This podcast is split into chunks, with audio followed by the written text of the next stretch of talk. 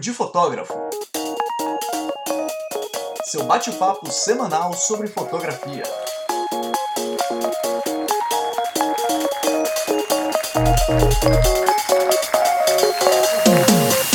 E como é que anda a temperatura por aí, Ana, em Osasco? Depende, né? Tem hora que tá frio, tem hora que tá calor, tá bagunçado. O negócio é que essa semana o negócio vai ficar quente, independente se tem nuvem ou não tem nuvem, se tem sol ou se tem chuva. Vai ficar quente, né? Que agora é semana de Black Friday, né? Uhum. E estão queimando todos os preços e os nossos patrocinadores também. Então você que é ouvinte está aí do outro lado, pega um papel e uma caneta e anote essas promoções, porque vai economizar uma grana muito bacana para você produzir o material do seu cliente e é óbvio vai aumentar o seu lucro pro final de ano para rechear o peru aí decentemente, É, dá né? pra comprar os presentes. Dá para comprar alguns aditivos para seus equipamentos, alguns acessórios, né? Encher a bolsa aí, a maletinha de trabalho de coisinhas novas, sem a esposa. Aquela que você tá fi- namorando, fazendo É, sem a esposa ficar reclamando, ficar vigiando o cartão de vi- o- a carteira, né? Isso aí. Então vamos lá. O primeiro Black Friday, aquele descontaço que você vai obter agora, é da nossa querida e patrocinadora Epix, né? Se você estava pensando em mudar a sua plataforma ou já comprar pela primeira vez, né? Você fala, agora eu vou fazer o meu site, eis a chance. É agora que você tem a Se oportunidade. você tava esperando a Black Friday, é essa que você tem que aproveitar. É agora. Então anota aí. Se você estava lá pronto para fazer a assinatura e ia pagar 699, acesse agora o site do Papo de Fotógrafo. Tem um link com um cupom de desconto de 99%. O quê? 99%. Mas não, não é possível. Por R$ 6,90 você paga a anuidade. Anuidade não, assinatura da Epix, né? Você nunca mais vai pagar. Então você já vai meio que comprar a sua partezinha na plataforma, o seu terreninho no céu lá na Epix, por 6,90.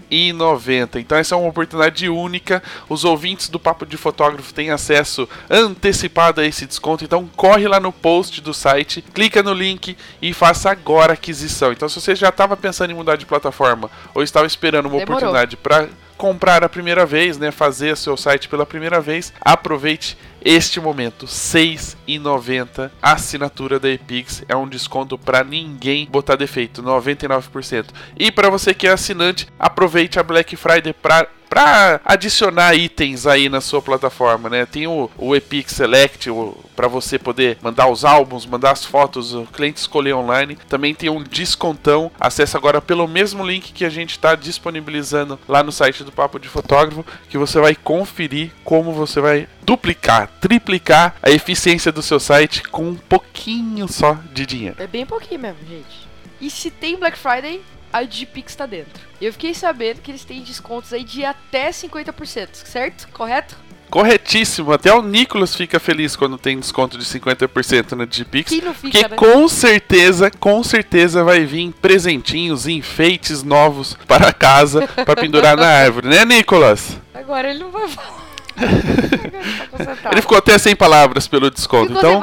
Pra quem tá ouvindo o Papo de Fotógrafo, também aproveite agora o desconto da Digipix. Vai ter produtos com até 50% de desconto na Black Friday. E uma coisa que é super bacana e que vale muito a pena conferir: os- foto presentes, Olha decoração. Eu não sei qual é o nome, em qual ah, pacote se aplica, mas umas coisinhas bem legais. Você vai poder fazer cartões de Natal personalizado pros clientes e também para o seu estúdio. Olha que bacana. É muito louco. Você, você pode fazer enfeites de Natal, sabe? Um- aqueles desenhos de bolinha. De com as na- fotos dos clientes. É, de pôr na árvore. Vai vir bonitinho assim. Vai ser super legal. São vários artigos que você pode produzir, seja para presentear os seus clientes ou também para oferecer para que eles possam é, decorar a própria casa, decorar a casa dos padrinhos do seu filho, por exemplo, né? Enfim, E dá para fazer. Dá pra fazer pra você também, né?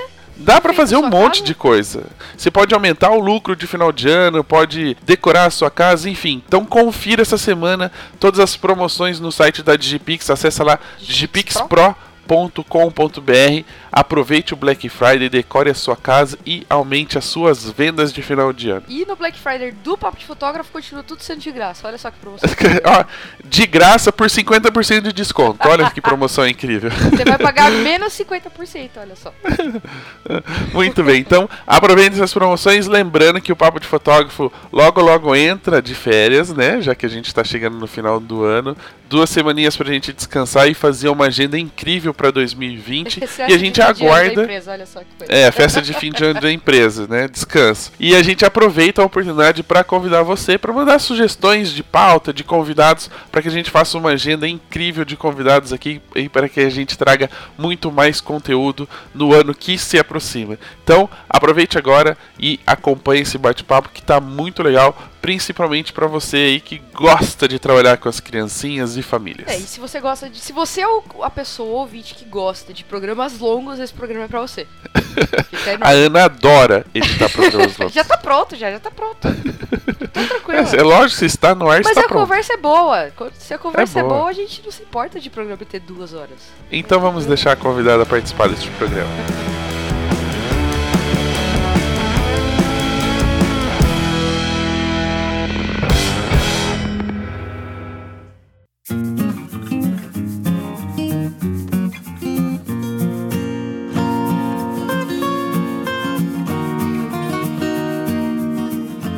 Bom, então vamos começar o nosso bate-papo hoje, aproveitando que é o dia do empreendedorismo feminino, nada melhor do que trazer uma convidada que tá aí com a mão na massa, tá sempre empreendendo, buscando coisas novas, principalmente no mundo da fotografia, mas hoje nós vamos misturar os temas, vamos falar de festa infantil e de empreendedorismo um pouquinho mais para o final desse bate-papo. Então, lhes apresento a nossa convidada Izzy, seja bem-vinda ao Papo de Fotógrafo, aproveitando já o embalo, conta um pouquinho da sua história e como é que a fotografia invadiu a sua vida. Yay, que máximo tá aqui. Tô muito feliz com esse convite. A gente já conversa de gravar esse podcast tem muito tempo, né? E é um prazer estar aqui com vocês. Eu sou ouvinte também do podcast. E, é muito concorrente, porque criou um próprio podcast.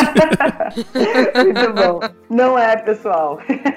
Eu fiquei muito feliz de ser convidada aqui, poder ajudar a trazer um pouco tanto da minha história, dos meus perrengues, pro pessoal que tá aqui também. E um pouco dessa loucura, né? Descomplicar um pouco esse, essa parte do empreendedorismo que a gente acaba pegando tudo para fazer e quando vê tá todo mundo maluco, ansioso. Então eu quero de alguma maneira tranquilizar esse processo de crescimento, de amadurecimento no negócio e também ajudar a viver de fotografia. Eu tô nessa tem sete anos e com acho que dois anos e meio, três anos de fotografia eu já bancava muito bem as minhas contas, já estava viajando, já tinha uma certa liberdade financeira que era o que eu buscava. Eu não entrei na fotografia para como se fosse um hobby. Eu realmente enxerguei isso como profissão. Então, tem sete anos que eu trabalho com fotografia de família. Comecei num outro caminho, aquele cuspe que cai na testa. Eu jurava de pé junto que eu nunca ia fotografar família, bebê, criança, de jeito nenhum. E super achava que eu queria trabalhar com moda, fotografia de moda, fotografia de publicidade. E quando a gente vai para ação mesmo, a gente vê que não é bem aquilo que você quer. E eu queria ter uma fotografia que contasse mais história, uma fotografia que fosse mais atemporal. E eu percebi que no mercado de moda eu não ia chegar nesse ponto. E aí, vindo para a família, eu fiquei apaixonada por esse mercado. E aí, com um ano, acho que, de profissão, fazendo teste, que eu acho que é muito importante, né? Da gente testar ver qual área você realmente gosta, porque só na prática que eu vi que eu não curtia trabalhar com moda. Então isso foi bem importante e há três anos eu criei o Coisa de Fotógrafa para ajudar outros fotógrafos também a não ficar ali só como hobby, sendo visto como o amigo que tem a câmera boa, né, que cobra baratinho. Então eu quero ajudar outras pessoas também a ter de fato um negócio. É legal a gente conhecer um pouquinho da história, porque cada história traz um, um detalhe muito bacana que a gente pode usar aqui até como, como referência. Uh, você acabou de falar que tentou uma área e não conseguiu. Muitas pessoas hoje já entram de cara logo numa, numa área, né? Eles já decidem, ah, ser fotógrafo de X coisas, assim, vou fazer casamento, vou fazer família, enfim, já sair disparando. E muitas vezes, por essa falta de experiência, de testar outras áreas, pode acabar, de uma certa forma, até se decepcionando com a própria fotografia, porque não se encontrou naquela área. Você acha que isso foi muito importante para você, para você aproveitar assim e descobrir mesmo o que, que você queria ou não queria fazer? Muito, porque quando eu tô agora, né, estando na fotografia de família, eu tenho certeza que é nela que eu quero estar, porque eu já estive no mercado de fotografia masculina, por exemplo, e eu não curti. Eu já testei fotografar casamento e eu não curti. Eu fui frila por muito tempo, a ponto de depois tomar uma decisão consciente que eu não queria mais aquilo. Então eu acho que é bem importante porque agora eu tô numa área que eu gosto e eu não tenho esse e se, né? E aí vou aqui para culinária, aparecer um show, vou fazer, e tem um ensaio aqui de, sei lá, é, retrato feminino, vou fazer. Então eu não tenho esse meio termo. Eu acho que eu tô numa área, não tem problema algum, quem quer estar em todas as áreas, tá tudo certo com isso também, mas eu acredito que você, principalmente na fotografia de família, os pais buscam uma referência. Eles buscam alguém que possa confiar, eles buscam um nome. Claro que nem todo cliente, porque não é todo mundo que valoriza a fotografia, mas no meu perfil de cliente, por exemplo, eles buscam quem tem é, hábito com criança, eles buscam quem tem esse tipo de. Eu fotografo muitas mães, afinidade, essa empatia também. Fotografo muitas mães de primeira viagem. Eu tô ali 10 dias de vida de uma criança, né? E de uma mãe, um pai também que acabou de nascer junto com aquela criança. Eu tô ali na casa deles fotografando uma rotina que eles nem têm ainda. Então eu vejo muito isso, que eu fico bem feliz estando em uma área e eu falo para os meus alunos, eu falo é, com quem eu converso, quando eu sinto que a pessoa está meio lá, meio cá, eu falo, testa. Nada melhor do que testar, porque aí você vai para a prática. Porque, em teoria, eu era apaixonada, fascinada pelo mercado de moda. E eu vi que quando eu estava nele, não era aquilo que eu queria. Aí depois eu, opa, vou para casamento. Quando eu fui para a prática, eu fiz, gostava, mas não era aquilo ainda. Então é legal estar numa área que você tem certeza que é aquilo que você quer. Ah, e vou só usar o exemplo, sempre que a gente tá gravando e vai usar algum exemplo, é lógico que a gente puxa pra comida, né? Gordinho sempre usa exemplo de comida. É, eu adoro lasanha, eu mas justo. eu não sei fazer, né? Eu adoro lasanha, mas eu não sei fazer, não é para mim fazer, o meu negócio é comer. então às vezes a gente tá na fotografia achando que aquele tipo de fotografia é pra gente, mas não, né? A gente pode acabar se encontrando em outras áreas. E isso também vale para estilo, né? Se a gente for falar de identidade. Uh, As pessoas hoje se, se desenvolvem, né, estão em busca da própria identidade, mas às vezes elas colocam uma identidade na cabeça, né, do tipo, ah, quero fazer igual fulano, e de repente ela se encontra em outra, né, o trabalho dela uhum. ganha mais visibilidade em outra. Você acha válido também testar, praticar, de fazer um pouco diferente das coisas, sim, em questão de estilo, de identidade, para ver se encontra o, o, caminho certo? Ou você acha que identidade uh, é meio que ocasional, assim, a gente vai encontrando durante o percurso? Tá, tem várias, vários caminhos assim para seguir essa resposta, porque eu sou a chata do estilo definido. Eu acho que tem que ter um padrão de edição, eu acho que você tem que ter ali minimamente conhecendo o seu perfil de cliente, o estilo de trabalho que você queira fazer. Por mais que muita gente ache que isso é uma bobeira, isso te ajuda a fazer trabalhos, é, a conquistar clientes que querem exatamente o que você vende e não quanto você cobra. Então, o estilo definido para mim é uma coisa muito muito importante, até para não dar problema, né? Não ter aqueles BOs com o cliente que acha que ia receber a edição X e você entregou uma foto completamente diferente do que o que você publica. Então, em questão de. É, claro que eu quero muito, eu não quero colocar ninguém numa caixinha, né? Não quero que a pessoa fique limitada ali. Você pode brincar com criatividade, composição, você é super da foto clarinha e às vezes fazer uma foto escura, não tem problema. Mas o que eu acho é que tem muita gente que, por querer abraçar todos os estilos, cada hora faz um negócio e ninguém, você não bate o olho, é identidade mesmo o termo, né? Você não bate o olho e vê que a foto tem o perfil daquele fotógrafo. E por isso que eu acho que você tem sim que ter um estilo definido, mas eu não vejo é, ninguém entrando na fotografia já com isso pronto. É um processo, é um amadurecimento da, ao longo né, do que você pratica, ao longo das coisas que você vivencia, o tipo de luz que você passa, né, o tipo de local que você fotografa, o estilo também do cliente, porque eu acho que é muito importante você ter o seu estilo marcante, mas você saber pegar o que é da outra pessoa também, para você ter ali representatividade, o olhar daquela pessoa, ter a identidade do cliente também na sua foto. É, e isso não se desenvolve a partir do momento que você entra, né? Tudo bem que às vezes você tem uma cor que você gosta, e aí você vai tentando chegar naquilo. Às vezes, sei lá, mesmo comprando um preset, você tem aquela cor, né? Mas não necessariamente é aquilo dali que você ama. Então é bem importante também nesse momento de desenvolvimento de estilo, construção de olhar e de identidade, a gente saber separar o que que é, o que que a gente gosta vendo no trabalho de outras pessoas e o que que é o nosso, né? Porque eu conheço fotógrafos incríveis, a gente vê o trabalho de muita gente e não necessariamente aquele estilo de cor ou aquele tipo de enquadramento, composição, enfim, tem a ver comigo, mas não deixa de ser bonito. E é aí que muita gente se, se embola. Porque por você achar que é bonito, a pessoa não. Ela fica sempre num meio termo. Ela não entende qual é a dela. E aí muito fotógrafo vai para tudo quanto é canto. É, e às vezes ela vai procurando tantas inspirações que cada um tem um, uma identidade, tem um estilo e ele acaba misturando tudo e que não fica aquela gororoba de escola, né? Exatamente. Eu acho que tem que ter uma, uma linha a seguir, né? Até porque o seu cliente, ele muito provavelmente ele vai olhar o seu trabalho, ele vai se identificar com aquilo. Se ele receber outra coisa diferente, aumenta muito sua chance de ter um estresse com o cliente, de é, dar brecha ali para ele reclamar da edição é, e a sua, sua visibilidade também no mercado, né? É uma parte da credibilidade que é muito importante você saber o que, que você está entregando, né? Qual é o, o, o, visual do seu trabalho, qual é a identidade do seu trabalho, qual é a sua marca, Acho que é, é essa, esse ponto muito importante. Você pode ir migrando, você pode ir testando coisas novas, mas sem ficar aquele samba do crioulo doido. sem querer pular de um, cinco degraus de uma vez, né? Dá o um passo maior que a perna. Tem vários termos para isso. Isso, falando um pouquinho do seu começo na fotografia, né? A gente sabe que todo mundo enfrenta pelo menos algumas dificuldades aí para entrar no mercado de fotografia. Uh, você falou que começou há sete anos, mais ou menos, e olhando a sua uhum. pessoa, né? Não vamos falar da idade, porque é falta de educação perguntar a idade de uma mulher, mas olhando para a sua pessoa e fazendo a conta, subtraindo sete anos, imagina que você começou muito nova na fotografia faço as contas, né? assim, tô, tô chutando aqui, tá? Tô chutando, não tô... Comecei com 18, 25. Faço 26 no próximo sábado. Aguardo meu parabéns.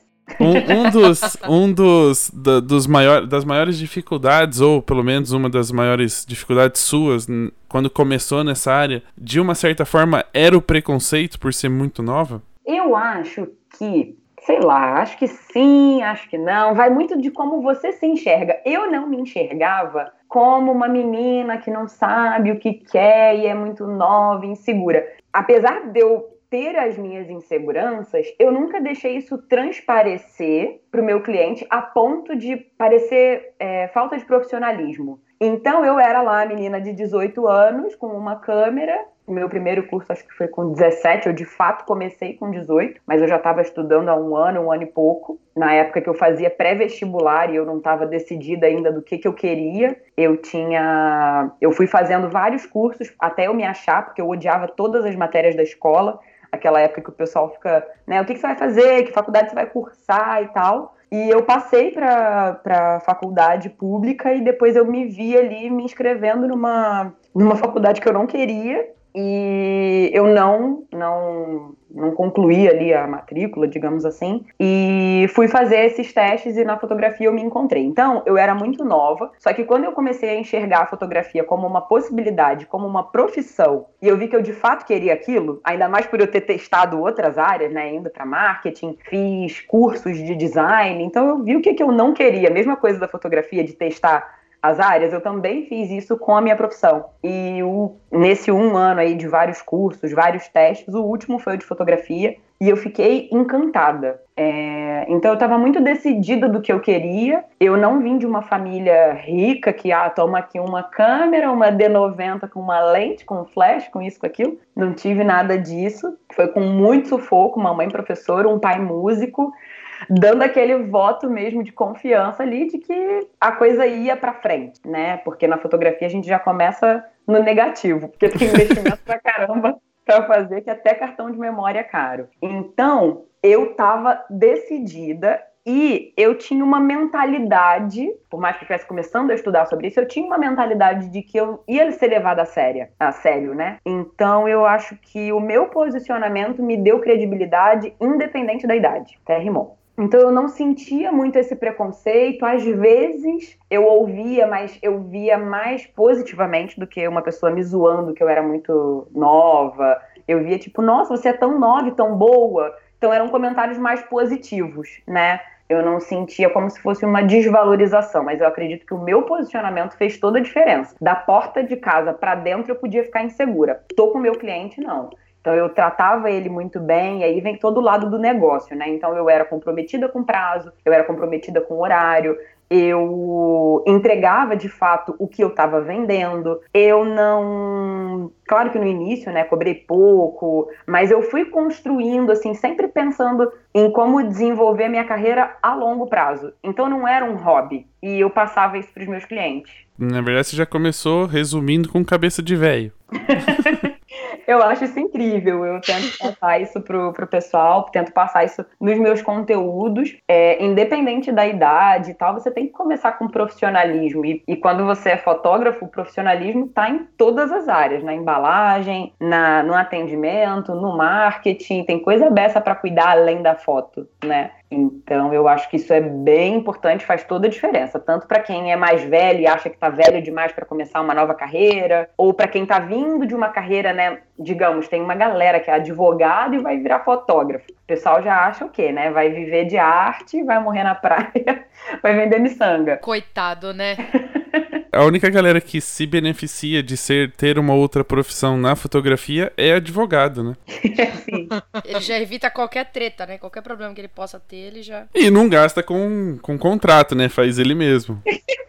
É. A gente pode dizer que alguém que mexe com eletrônica também não, porque se a câmera quebra, ele mesmo conserta. É, tem essa Com também. TI. Né? tem, tem, tem mais algumas aí que se Uma beneficiam. maquiadora, tá vendo? Já vai. É, então. vai Você pode. Bom, mas falando de- desse começo, né? Já que a idade pra você não foi um, um, um obstáculo no começo, quais foram os primeiros, as primeiras dificuldades que você sentiu, assim, quando decidiu atuar com fotografia e no mercado de fotografia de família? Perfeito. Primeira coisa foi essa confusão de qual meu estilo, quem é meu cliente e qual área que eu quero trabalhar. Então, por muito tempo, essa fase de teste me deixava muito ansiosa. Mas acho que é um processo normal, tá tudo bem, vai todo mundo passar por isso. Mas eu via isso como uma, uma dificuldade. Eu demorei um tempo. É, por exemplo, eu vejo hoje os meus alunos aprendem as coisas que eu demorei anos para fazer. E eles em dois meses estão com tudo já organizado, a empresa toda bonitinha. E eu demorei muito tempo. Então eu bati muito cabeça, eu fiz muito trabalho que eu não gostava, porque eu estava nessa fase de teste e meio sem orientação. Eu não entrei nesse mercado tendo pessoas amigas que já trabalhavam com isso. É, eu não entrei já de um. Tem gente que já se apaixona da- por fotografia quando começa a trabalhar já vê sobre isso há anos, né? Então já tem algumas coisas mais elaboradas. Então essa foi uma primeira dificuldade enorme para mim. Eu fiquei muito tempo para achar minha cor, minha edição e era uma fase que eu achava, eu sempre achei isso muito importante de você ter uma edição bonita. Eu queria chegar em algumas cores e não conseguia. Então isso foi um, um problema e, obviamente, a agenda, né? De como começar a ter uma estabilidade, de você conseguir ver meses à frente um, o, o dinheiro entrando na sua empresa, os clientes fechando com você, seu material ali sendo desenvolvido. Então, isso também foi uma dificuldade que eu senti quando eu estava começando, de desenvolver esse lado do marketing, entender como que era a minha comunicação com as pessoas. E apesar de todo mundo hoje me ver é, com 75 contas no, no Instagram. Somos e dois, no hashtag somos dois. O Petroco tem tanta conta no Instagram que ele tem que ter dois celulares, porque ele já atingiu o limite de contas em um.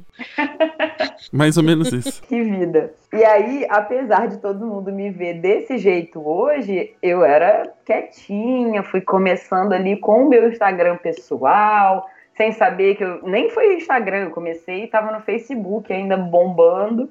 Então, essa foi uma. Essa também foi uma outra dificuldade, né? Essa parte do marketing para resultar numa agenda. É porque na sua época não tinham cursos que enchia sua agenda em 30 dias.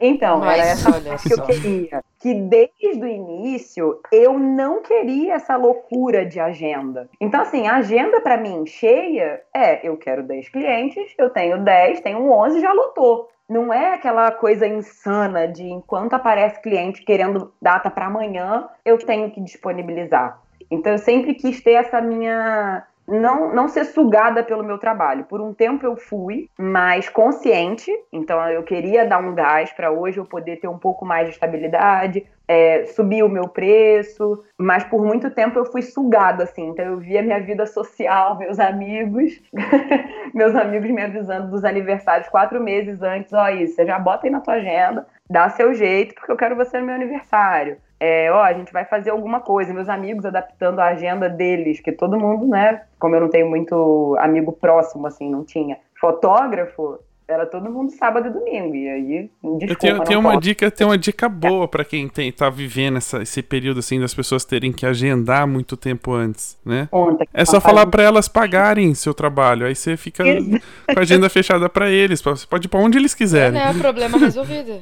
tá tudo certo. Você até leva a câmera na festa. Você dá até um desconto, fala assim, né? gente, se eu não precisar levar a câmera, eu faço por metade do preço, 50% off.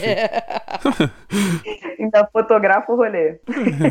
Deu para entender as dificuldades que eu sentia? Eu tento... Todas, praticamente. É, todas acho que todo mundo tem, né? Então, casar a vida social com o trabalho muito no final de semana, conseguir clientes e a identidade. A parte de identidade eu ficava perambulando por muito tempo. É, e é uma coisa muito legal também a gente falar disso, né, na questão da agenda cheia ou não. É, muito se fala, lógico, uh, hoje em dia, né, a gente começou há um tempo ainda que, que não existia essa questão do tipo ter tempo pro lazer, né, de uhum. trabalhar para viver e não viver para trabalhar, né, esse é um discurso Sim. muito mais atual. E é legal a gente falar isso porque muitas pessoas hoje já nascem né, nessa geração, já estão nessa geração, começam a trabalhar nessa época em que se fala de trabalhar para viver. E muitas vezes o cara meio que fica acomodado numa zona de conforto, já querendo escolher os clientes, querendo definir os lugares que ele vai fotografar, ou seja, ele só vai fazer uhum. casamento se for no exterior. Enfim, assim, ele já vai colocando algumas metas sem passar por todo um processo. Você acha que isso uhum. é um problema da nova geração de fotógrafos, dessa galera que tá entrando no mercado, de já almejar aquela, aquela posição de sucesso e sem trilhar ainda todo o caminho que foi trilhado pela galera de, de antigamente? Apesar de achar que é super possível uma pessoa já entrar com esse posicionamento no mercado e arrasar, né? Tipo, conseguir de fato esses casamentos, conseguir esses trabalhos é, já bem específicos, eu acho que é importante esse outro processo de dar um passo de cada vez, até porque eu acho que a empresa, como eu falei, apesar de achar que é possível, eu acho que existe um tempo de maturidade, de crescimento, até do lado estético mesmo da fotografia, de você desenvolver sua prática, você ter algumas experiências. Então, eu, eu acredito que o fotógrafo ele pode escolher ter o posicionamento que ele quiser. E eu tinha um pouco de, de, de, preconceito, né? De ah, não vai dar certo, tem que, tem que trilhar esse, esse processo sim. Mas quando eu vejo muita gente conseguindo e tendo sucesso, é, tanto em número quanto em felicidade, né? Essa questão de vida, lazer e conseguir casar essas coisas de ou viagem ou de atender um estilo de cliente específico já desde o início, eu vejo que é possível, mas eu vejo muita gente já querendo dar um passo maior maior do que a perna, e aí é uma frustração enorme, a pessoa pensa em desistir, vira tudo um drama.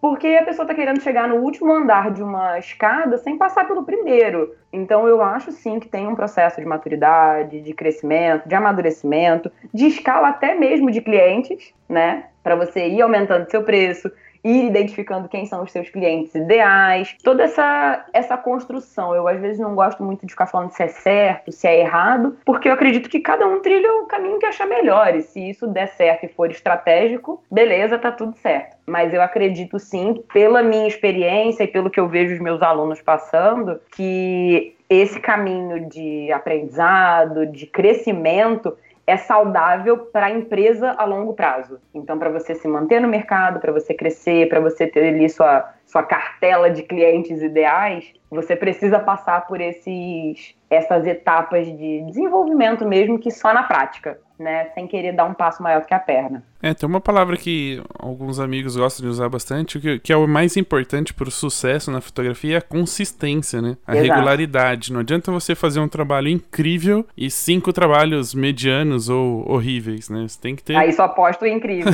é. E aí você toma um monte de processo depois que ninguém fica sabendo porque os outros cinco compraram olhando o trabalho incrível e não receberam o trabalho incrível.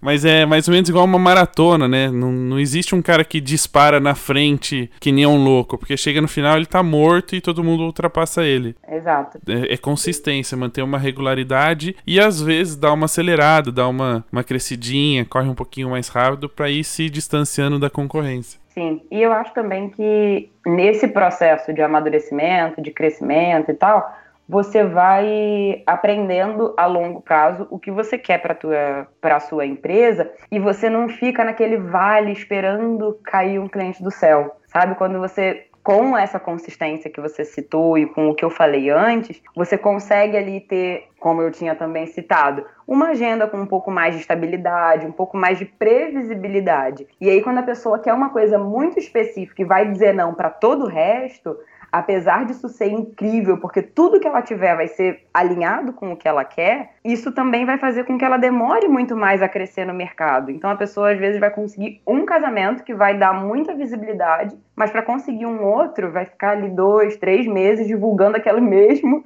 trabalho que ninguém mais aguenta ver. Então acho que tem lado tem pró e contra, né, das duas situações, de você já querer entrar e dar o passo maior do que a perna, é isso aí que eu quero e só vou fazer se for isso. E tem um lado contra também, de você ir fazendo de tudo, como eu, como eu já tinha citado aqui, que eu fiz muito trabalho que eu não, não gostava, mas eu só ia saber disso fazendo, então eu não tive muita escolha. E eu também não tinha seu podcast, não tinha o meu canal, para ter esse tipo de, de conversa, né, para ouvir esse tipo de coisa.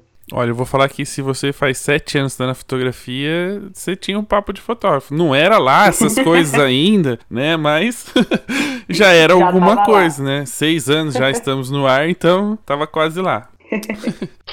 Mas aproveitando então essa, essa coisinha do começo, né? A gente tá falando muito da fotografia, que você acabou escolhendo uh, a fotografia de família, fotografia infantil como mercado e se encontrou nessa área, né? Então, aproveitando uhum. um pouquinho da sua experiência, da sua vivência e depois de todos esses anos, né? Como é que a gente pode ajudar quem tá ouvindo o, o programa, tá ouvindo o podcast, uh, sobre o começo na fotografia infantil. A gente sabe que ela é uma das principais portas de entrada dos novos profissionais, né? Talvez seja aí um dos mercados que mais facilitem o acesso dos novos profissionais. Como é que a galera pode começar com o pé direito, assim? Como é que eles fazem para não, não dar muita mancada, não começar já tendo problemas? Tá. Primeira coisa, para qualquer área, na verdade, é aquela questão do profissionalismo em todas as etapas que eu já tinha falado.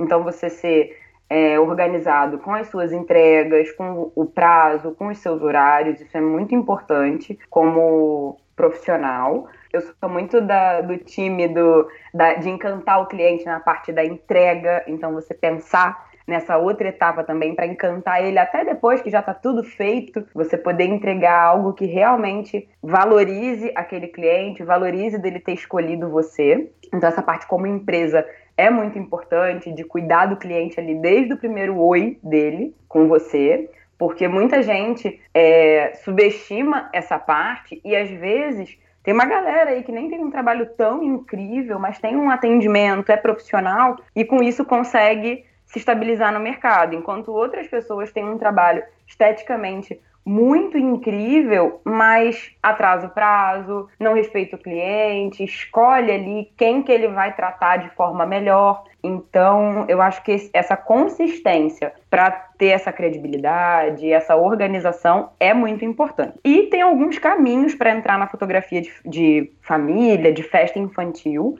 É, acaba sendo meio aquela polêmica de faço de graça ou não faço de graça. Eu acredito que tem como entrar no mercado nas duas possibilidades. O fazendo de graça tende a ter menos barreira, então você tende a ter mais sucesso também na hora de convidar uma pessoa para portfólio, por exemplo. Só que, o que eu sempre falo, eu acho que você precisa chamar as pessoas para fazer de graça de uma maneira estratégica. Você não pode chamar qualquer pessoa. Tenta já ir para uma pessoa que vai ter um perfil de quem você depois quer que seja seu cliente pagante. É, por exemplo, dando, explicando um pouco o que aconteceu comigo. Eu comecei com 18 anos. Minhas amigas tinham a minha idade. E aí, quando eu quis começar em fotografia de família, eu acabei entrando, fotografando muito inicialmente as minhas amigas que tinham ficado grávidas. É, que povo precoce, amiga... hein? pois é, então. Exatamente isso. E aí, quando eu vi, eu tava fotografando a amiga da amiga da amiga da amiga da amiga, só porque tava grávida, ela tinha 16 anos.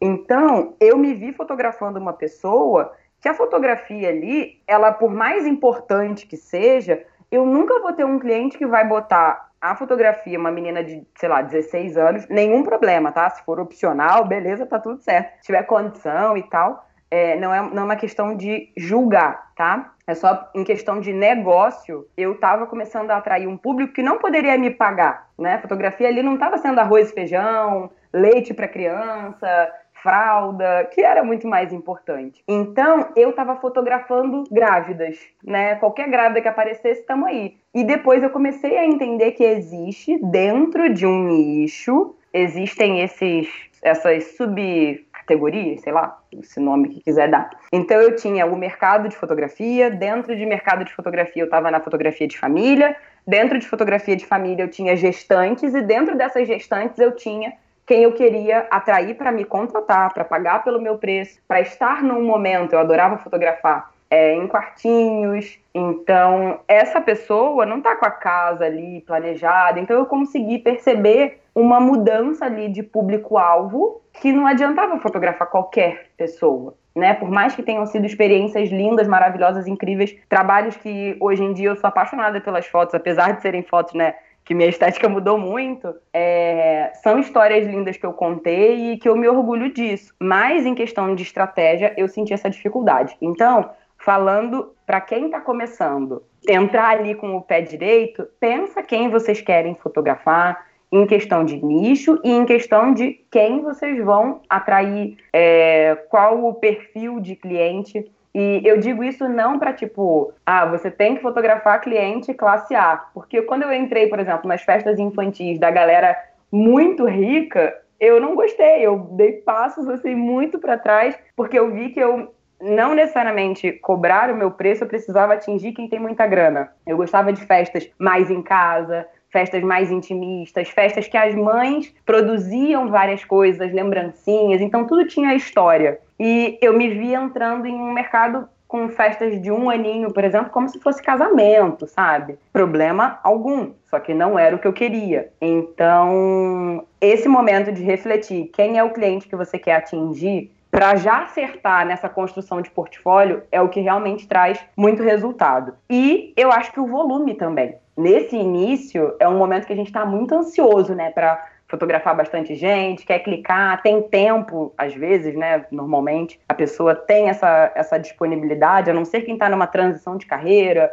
ou quem acabou de ter filho, ou tem filho pequeno, tem essas outras questões, né? Mas aí vai da vida de cada um é, eu acho que tendo esse volume, você vai tendo também um ciclo de indicações, porque você vai entrando ali no radar do mercado de fotografia de família, e esse é um mercado muito maravilhoso, do mesmo jeito que às vezes tem uma noiva, que tem uma amiga que foi a madrinha, é, e usou as fotos depois, e daqui a pouco ela vai ficar noiva e vai querer contratar o mesmo fotógrafo da amiga. Eu também acho que na fotografia de família tem muito isso, né? Então, uma mãe daqui a pouco está no segundo filho, ou essa mãe tem uma irmã, um irmão que teve filho. Aí você vai virando fotógrafo da família. Isso é muito legal também. Então eu acho que esse volume é importante porque você vai aumentando é, a quantidade de gente que você atinge para poder te contratar depois. É uma coisa que é legal e a gente sempre reforça que também quando a gente está falando de, de, prestar um serviço gratuitamente é do cara da pessoa, né, do fotógrafo uh, oferecer isso e não ser uh, contratado assim, né? Tipo das pessoas virem e falar assim, ah não, vem vem fazer para mim se você usa de portfólio. Não, quem decide não. qual é o meu portfólio sou eu, né? Eu, eu profissional. Exato. Né? Tá querendo mandar até, é? pelo amor de Deus. eu sempre falo isso também. Portfólio é com você convidando. Não é a pessoa falando, oi, qual o seu orçamento? E aí vai você, ah, é de graça porque eu tô começando. Não façam isso. Então, eu acho que isso é bem importante. Você escolher Deixar claro também o que está incluso, né? Porque às vezes você quer fazer uma sessão de portfólio e a pessoa já vem com milhões de expectativas e ideias, e aí daqui a pouco virou uma parada nada a ver, porque você não soube alinhar o que seria entregue. Então isso é super importante mesmo. Que bom que você lembrou que eu não posso falar de portfólio sem falar que é uma via não tão de. É de mão dupla, mas tipo, o fotógrafo é que vai decidir quem é e como vai ser. E uma outra dica que eu dou aí, essa é uma dica do Rafael, é que não faça de graça, troque por brigadeiros, né? Muito mais, muito mais vantajoso você fazer trabalhos, né? Fotografar aniversários em troca de brigadeiros. Muito melhor. do que de graça. Prioridade. Troca de docinhos e lembrancinhas. é, também. E agora com filho, então, você é obriga obrigado a trazer brigadeiro para casa. É, eu costumo brincar, eu costumo brincar não, é assim que funciona aqui em casa agora. Quando eu saio para trabalhar, a Helena fala: "Pai, manda um beijo pra noiva". Aí eu falo: "Pode deixar, filho, eu mando". Aí ela fala: "E traz um brigadeiro". Aí não esquece do meu bem casado. É. A, a, sorte é que agora eu uso isso como desculpa pra noiva, né? Eu falo que minha filha mandou um beijo, mas que isso tem um custo, eu tenho que levar um brigadeiro de volta. Aí ela fala, pode pegar quanto você quiser. Aí eu levo um monte. Como 15 e dou só um Aí, pra Helena. brigadeiro, é, brigadeiro nem chega em casa, coitada. Helena vai ouvir esse podcast um dia. Não, ela come todos, coitada. Ela, ela trago pra ela.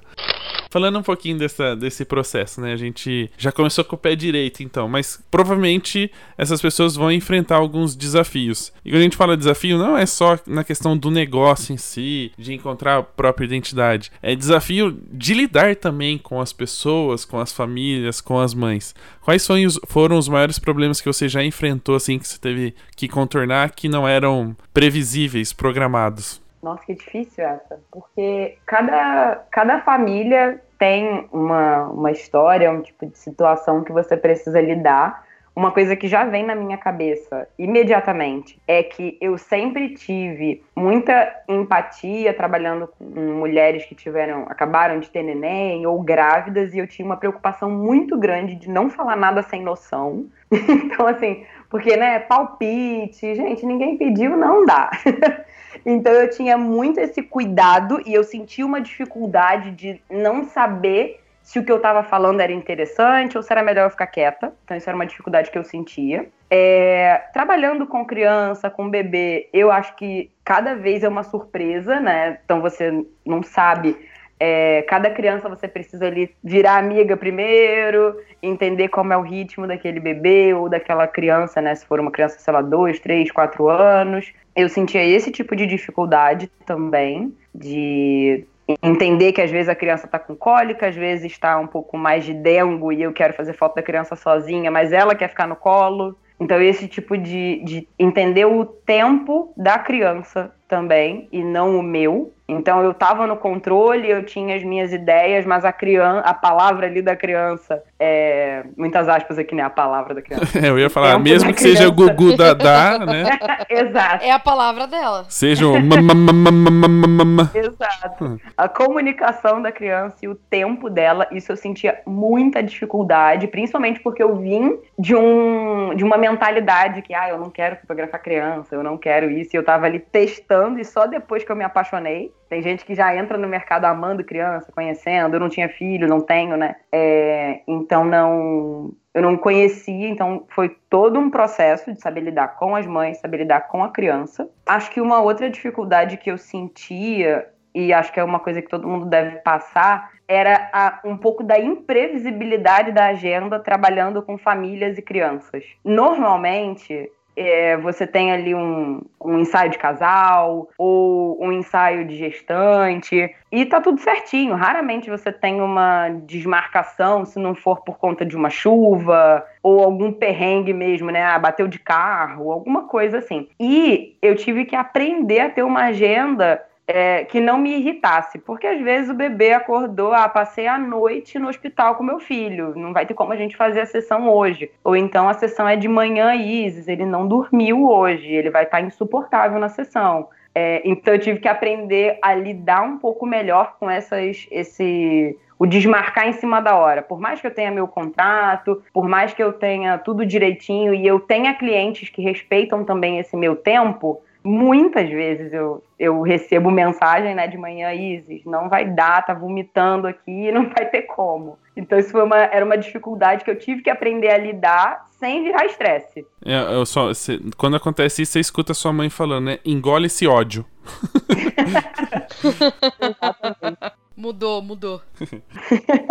Mas esse processo todo te molda como profissional, assim, tudo isso que acontece, né? Uh, às vezes a gente vê fotógrafos reclamando na internet dos clientes, né? De mães que ou criam uma expectativa muito alta, que exigem muita coisa, de avós que acabam se intrometendo mais do que o necessário, é, mas de uma certa forma isso vai moldando a gente. E querendo ou não, a maneira como a gente se comporta, como a gente responde a esses estímulos negativos, é, acabam muitas vezes favorecendo a gente como profissional, né? Porque uhum. eu vejo situações, por exemplo, eu vou usar um casamento, porque é mais fácil, que é o, é o que eu atuo, de uma mãe que era super uh, intrometida, assim, que até a noiva às vezes ficava tão nervosa com ela, de, assim, de brigar com a mãe, porque a mãe se intrometia muito, mas de vários uhum. momentos ela se, vi, vê a situação e fala assim: cadê o menino da foto? Tipo, dela, dela esperar que eu resolva o problema dela ali naquele momento, sabe? Sim. É, e de uma certa forma isso, quando vai se tratar numa forma do tipo, se outra filha for casar, uh, ou alguém que ela conhece vai casar, por ter essa confiança nos profissionais que estavam ali, mesmo sendo chata, ela vai falar, olha, fulano é né, super profissional, faz um trabalho é, super bacana. É, a primeira que vai falar, uhum. não, tem que contratar o Petroco sim. Porque ele me aguenta, esse é o primeiro motivo, né? Ele, ele, ele é o único que me aguenta, então contrata ele. Não, suas fotos vão ficar espalhadas na casa, vai virar. Eu sempre falo isso, a forma como a gente lida com, a, com as coisas é que vai determinar se vai ser leve ou se vai ser um estresse danado. Esses dias eu até postei que tinha uma cliente minha que estava atrasada. O que, que eu posso fazer para ela chegar mais rápido? Nada. Então eu estava num lugar lindo, Tava um vento maravilhoso, fiquei sentada na grama. Falei, o que, que eu posso fazer agora? Fiquei vendo a vista, respondi o WhatsApp, porque nada, me estressar, como diz minha mãe, só vai entupir minhas artérias. Então não vai adiantar de nada. Melhor entupir a artéria comendo batata frita. Exato. do que passando raiva. Exatamente, do que passando raiva. Então, otimizar no meio desses estresses é óbvio que vem muito aquele lado do profissionalismo, de você conhecer seu trabalho, de você ser sério, ter contrato e etc., porque às vezes o cliente também abusa, e aí não é só a gente ficar lá namastê, que não vai adiantar, que você vai ficar estressar porque a pessoa está abusando. Mas às vezes é um negocinho ou outro que a gente faz, a gente, tipo, o nosso dia acaba porque a gente não soube lidar. Então, trabalhar esse lado também é muito, muito importante para o nosso trabalho não ser estressante, né? Que senão, gente, é melhor trabalhar, ser CLT, bater ponto, porque já é difícil pra caramba empreender, ter o próprio negócio, ter que lidar com tudo, ter que resolver todas as áreas da empresa. E ainda ser estressante? É aí complicado. Não sei se vale a pena. É, se você tá num lugar bonito que a cliente já atrasou, já vai aproveitando, já vai fotografando os locais que você vai colocar ela, né? Já vai deixando meio que tudo preparado para otimizar Exatamente. o processo, acelerar o processo. Sim.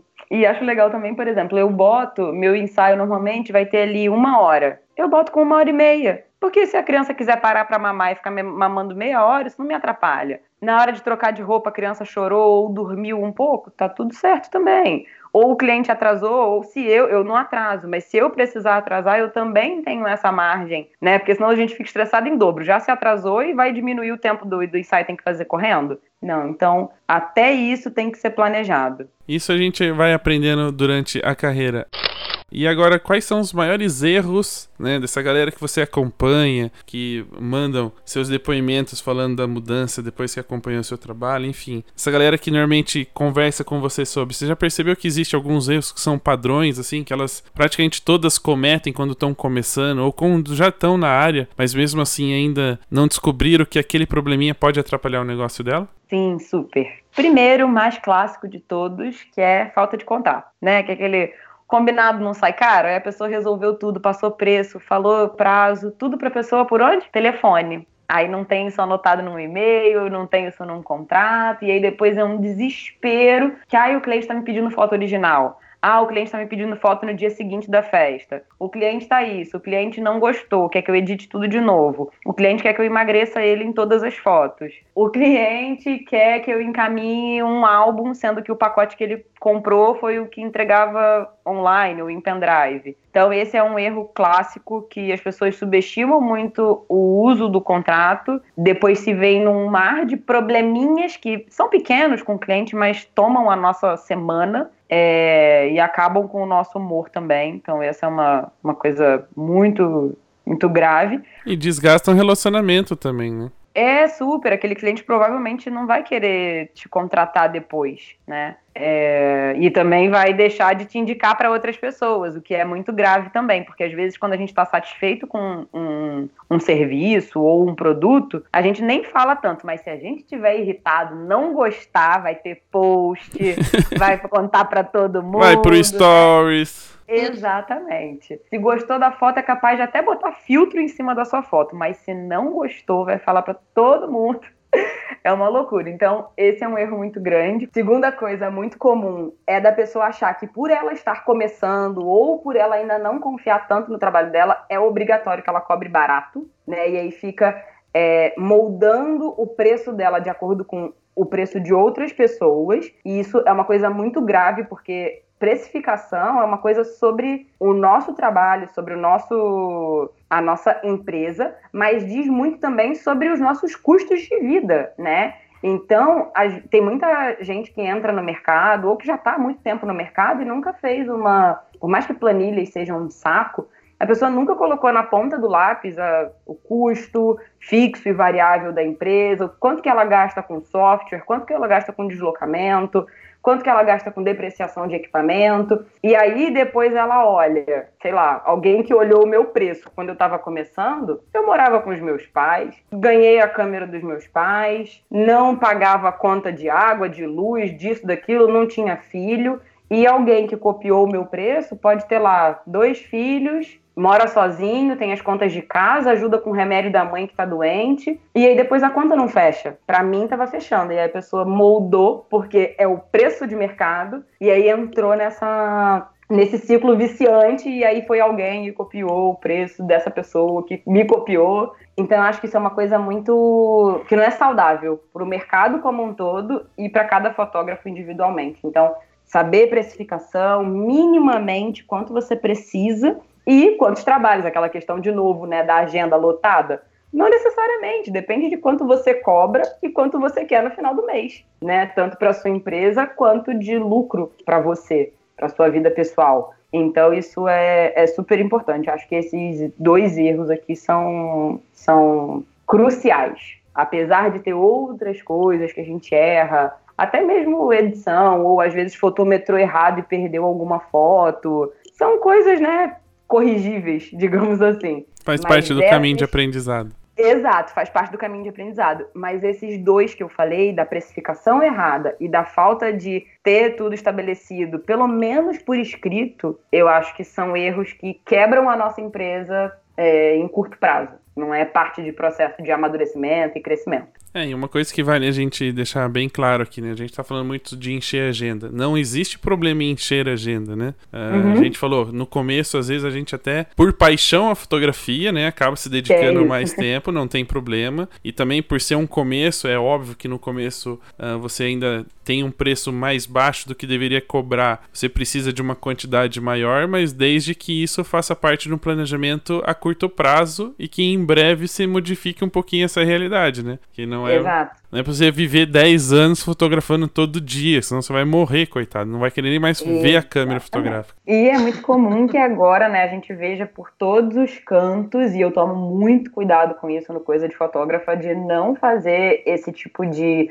de marketing, de enfiar alguma coisa goela abaixo na pessoa, porque, cara, para alguém isso não é saudável e para alguém que não tem mentalidade, a pessoa vai absorver aquilo e vai achar que aquilo dali é que é ter sucesso. E sucesso é muito relativo, né, para cada pessoa. Então, essa coisa de lotar a agenda em X dias e tal, para alguém pode fazer muito sentido e para alguém pode ser desesperador e essa pessoa daqui a pouco vai ser engolida por trabalho, não vai dar conta, vai atrasar prazo e aí vai se ver ali surtando porque não teve essa maturidade de entender, poxa, eu vou pegar essa dica aqui, mas eu não vou aplicar 100% porque eu não acho que isso é saudável para o meu negócio. Então isso é bem importante da, da galera saber por isso que às vezes eu não consigo dar uma resposta rápida, porque eu vou dar opção para que cada um consiga enxergar o que é melhor para o momento dela, para a realidade dela. É, então, assim, todo vídeo meu que é para dar uma dica rápida vira um conteúdo de 10 minutos, porque eu vou falar o que você pode fazer se você não estiver no momento X, momento Y, momento A. Que, qual é o seu momento? Então tá aqui, ó, opção para você aplicar o que eu falei aqui para cada um do para cada fase, né, de acordo com cada um. Então isso é isso é bem importante de ter essa maturidade de não sair só absorvendo, porque falta prática também, né? Hoje em dia tem, tem informação de tudo quanto é lado e ao mesmo tempo que eu posso reclamar que antigamente não tinha tanta coisa, eu também ia seguindo ali meus passos, pensando o que, era melhor para mim, e hoje em dia tá todo mundo sendo bombardeado com informação, conteúdo e dicas, né, é, extraordinárias que vão transformar a sua carreira em 30 segundos. E aí eu fico meio. Sabe aquele meme do olhinho virado assim? eu sou essa pessoa que eu fico meio. Vamos dar possibilidade, vamos deixar cada um escolher o que é melhor. é, aproveitando esse negócio que você falou que cada dica sua rápida leva 10 minutos, eu vou cortar o final do episódio, tá? Onde a gente ia pedir pra você dar algumas dicas. Senão é, vai ter dois episódios de Isis Castro. É. o pessoal vai gostar, eu juro. É, a gente vai deixar, é, a gente vai deixar pra download, porque a pessoa precisa ficar a noite inteira baixando as dicas, porque vai ter umas duas horas e meia de dica. Na verdade, as, as dicas vão sair em episódios. Né? É, vai sair em episódios. Ou e-books. A gente pode fazer e-books. Audiobooks, alguma coisa. Assim. Audiobooks. Vai ser uma série. A gente fala muito dos erros, né, e acertos, e a gente passa, na verdade, para um outro para um outro patamar. A fotografia infantil, é, querendo ou não, ela é, é má vista. Não só pelo ponto. Sim, eu sabia que você ia falar disso. É, mas enfim, sim. É uma fotografia que, sim, abre portas para os novos profissionais, né? Seja talvez um dos mercados que mais deem oportunidade para as pessoas que estão começando, como a gente já falou, mas também é um dos mercados que são menos valorizados. E a gente não fala de menos valorizados só no do que recebem menos do cliente, mas também dos outros profissionais. Profissionais olham para esse mercado até com um certo desdém, do tipo assim: ah, eu não vou ser fotógrafo de aniversário infantil, que é isso aí é para quem está começando. Como é que você uhum. lida, né, com essas duas, com essas duas vertentes, né, desse, desse, dessa observação que é desvalorizado tanto dos clientes quanto dos profissionais? Na verdade, ela aproveita esse povo que fala que não quer fotografar e continua fazendo dela e ganha dinheiro e tá tudo certo. ela fala, graças a Deus, menos trouxa. concorrente, né? É, seus trouxas. É horrível o mercado, não entra, entendeu? Muito desvalorizado, paga um pouco. Tá vendo? Pode dar a resposta séria agora. Jabá reverso. Então, eu tenho a minha. Eu tenho uma opinião muito forte sobre a fotografia de festa infantil e de família, como muita gente, até você mesmo aqui, Pedro, que falou, ser uma porta de entrada ela é a porta que eu quero, não uma porta para eu chegar onde eu quero. Então eu não tô na fotografia de festa infantil para migrar e ter experiência para trabalhar com outros eventos que pagam mais, que pagam melhor, até porque tem uma galera aí fotografando casamento morrendo de fome, né? É, e com a fotografia de festa infantil eu vi que era um mercado muito lucrativo e que eu queria estar. Até dei o exemplo aqui antes da gente começar, que a fotografia de família às vezes é vista né, como a, a enfermeira que. Ah, ela não queria ser enfermeira, ela queria ser médica e não, não deu certo. Não conseguiu, não, não estudou, não passou na faculdade. Exatamente, a enfermeira queria ser enfermeira, gente. O fotógrafo de festa infantil pode querer ser fotógrafo de festa infantil. Não quero casamento nem pintado de ouro na minha frente que eu não vou pegar. Então é uma coisa importante que os fotógrafos entendam para parar de desvalorizar quem está nessa, nessa área, porque não tem necessidade, né? Eu tô no mercado de festa infantil, é um mercado que existe e é muito lucrativo. Eu não, não tenho a menor pretensão, e aí eu falo por mim e por tantos outros que não querem nem de perto trabalhar com outros tipos de evento, mas são apaixonados por festa infantil, amam isso.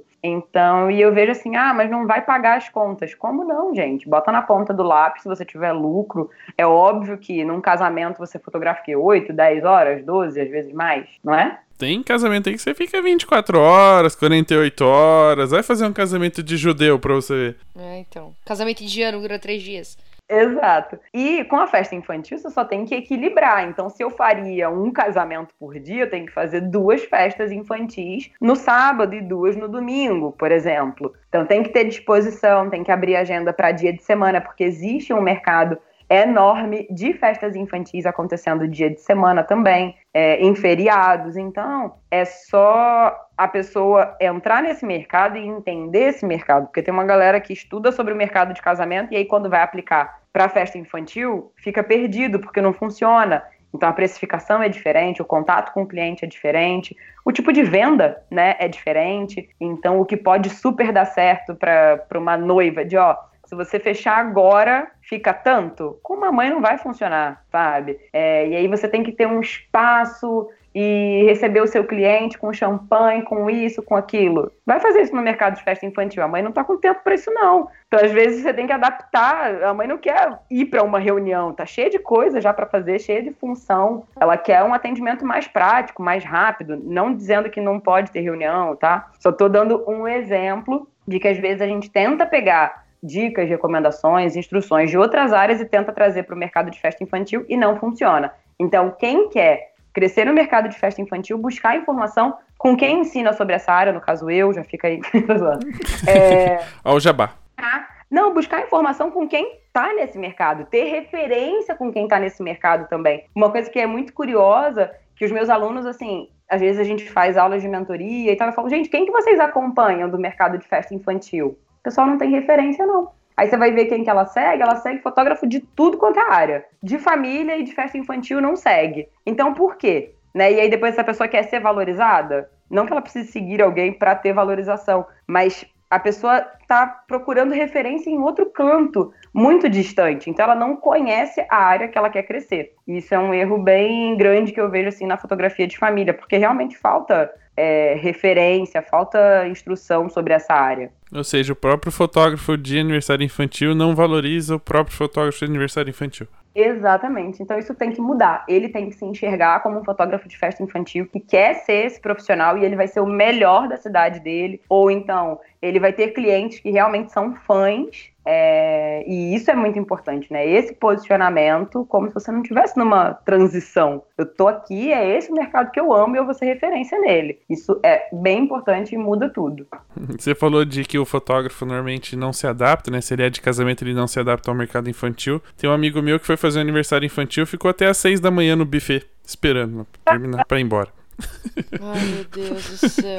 Ele achou que era 12 horas o aniversário, era só 4, ele ficou 8 lá na frente esperando. É, ficou lá sozinho. É, quem faz casamento tá acostumado com essa maratona várias horas, quando faz uma festa infantil, tipo, como assim? Já acabou? Não fiz nada. Toma em volta tudo. É. Ele falou assim, ó, nós tem mais 8 horas, dá pra repetir pra eu fazer mais fotos? Pode fritar mais salgadinho que tamo aí ainda. Falando um pouquinho da questão da desvalorização perante ao cliente, né? Como é que faz, assim, qual seria talvez o, o caminho? Não que a gente vai dar uma aula aqui, mas algumas dicas para quem quer deixar de ser o fotógrafo desvalorizado perante ao cliente a ser a, o principal fornecedor, né, do evento, assim, de ser o primeiro a ser escolhido, de que de ter essa vontade das mães falar, não, eu quero essa pessoa fotografando o aniversário do meu filho. Acho que é um combo assim de tudo que eu já falei aqui, né? Então você saber lidar com mães, então, você arrasar no seu atendimento, é, mandar bem nessa parte, porque a gente ganha muitos clientes nesse momento. Como eu já comparei também, tem gente com um trabalho muito bom e o atendimento é mais ou menos, você não fica tão empolgado de escolher aquela pessoa. E mães querem sentir, mãe, pai, enfim, quer sentir essa credibilidade, quer sentir essa confiança, quer ver que a pessoa sabe lidar com essa parte, e aí fica uma uma dica extra aqui. Eu gosto muito é, de filmar os bastidores tanto das festas infantis quanto dos ensaios, para as pessoas verem como que eu lido com criança,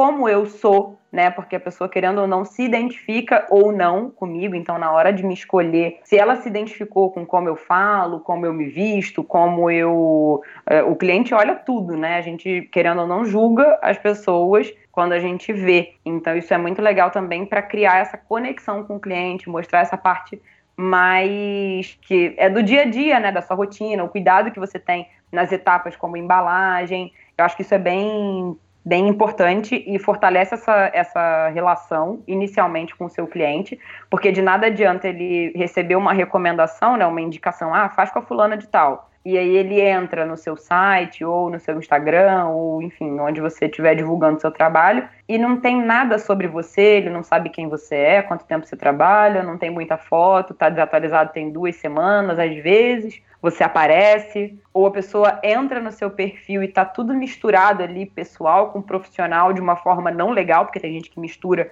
e fica muito bom, fica super interessante, mas tem gente que faz isso só porque não quer ter mais uma conta no Instagram para administrar. E a parte de você fazer um, o, o, o óbvio, né, gente? Um, um bom trabalho, ter uma edição bonita, registrar os melhores momentos dos seus clientes, aquela parte mais filosófica e artística da fotografia que não pode ser deixada de lado, de nada vai adiantar ter um marketing incrível se o seu trabalho também não for legal. Então, atendimento, o visual do seu trabalho, essa parte do marketing, de você se mostrar, mostrar bastidor, é, e você tratar bem as pessoas que estão ao redor, porque eles também são possíveis clientes. Primeiro, por humanidade. Você tem que tratar bem as pessoas, né? É, o mínimo que se espera, né? É, descer do, do, do, estrelismo, assim, você é mais um fornecedor ali, você é um bom fornecedor, você foi contratado, você é valioso. Mas não deixa isso subir a cabeça. Então, tratar bem a tia, a avó, fazer isso, fazer aquilo, óbvio, com profissionalismo, sem deixar as pessoas abusarem, mas acho que isso é um ótimo cartão de visita, entre aspas, também, porque todo mundo que está ali é possível cliente. É, uma outra observação sobre isso, a gente ouve muitos, né, principalmente quando a gente vai em congresso, da gente se tornar amigo, né, dos, dos nossos clientes e que essa talvez seja uma das grandes uh, conquistas do profissional quando o cliente realmente acredita que você é amigo dele, né? Uhum. Quando ele te enxerga dessa forma. Mas existem alguns, algumas algumas observações a serem feitas, né? Depende muito também do perfil das pessoas. É, é, às vezes algumas pessoas acreditam que são tão amigas dos clientes que elas abusam e ultrapassam o limite do, do uhum. profissional uhum. ali. E por mais que o cliente não enxergue nenhum problema ali, as pessoas que estão à volta, que estão no evento, podem enxergar de uma outra forma. Então a gente também tem que saber o momento de parar, assim, de falar, olha, uhum. né, aqui tá no limite entre eu sou profissional e daqui eu não posso passar. Por mais que eu tenha uma intimidade, tenha criado essa relação com a pessoa que me contratou. Uma coisa, pegando esse gancho, muito importante, que é um assunto até polêmico, acho que em todas as áreas da fotografia de evento, mas na festa infantil, é a questão de comer na, no evento. É uma, uma polêmica, assim. Por mais que eu acho que você tem todo o direito de comer, a questão do bom senso está muito envolvida. Porque em fotografia de casamento, primeiro que você às vezes nem tem tempo de comer, né? Você come, você tem direito a comer, mas às vezes você nem consegue comer, porque tem um zilhão de coisas para fazer, você nem para, né? Às vezes ali no meio da festa você já tá quase desmaiando, Aí você fala, hum, não como desde meio-dia, vou comer alguma coisa. Mas na festa infantil a gente tem esse tempo para comer, e aí a gente acaba extrapolando esse, esse limite do bom senso. Só porque o seu cliente te oferece, ah, pode comer, tem isso, tem aquilo, ó, se precisar de qualquer coisa tá aqui. Tem uma galera que se coloca, de novo, não tem problema comer, mas tem uma galera que se coloca de convidado. Então, assim, passou coxinha, oxe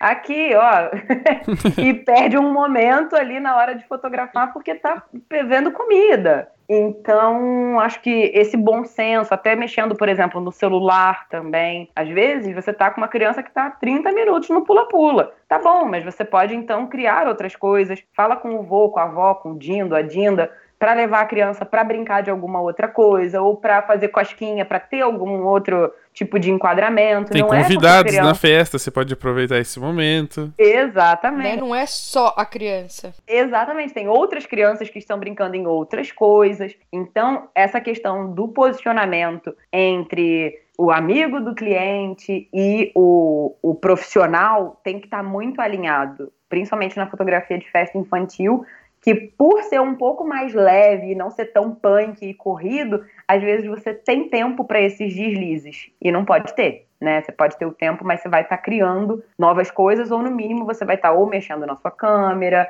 atento, é, procurando fazer outras coisas, perguntando para os pais se eles querem alguma coisa.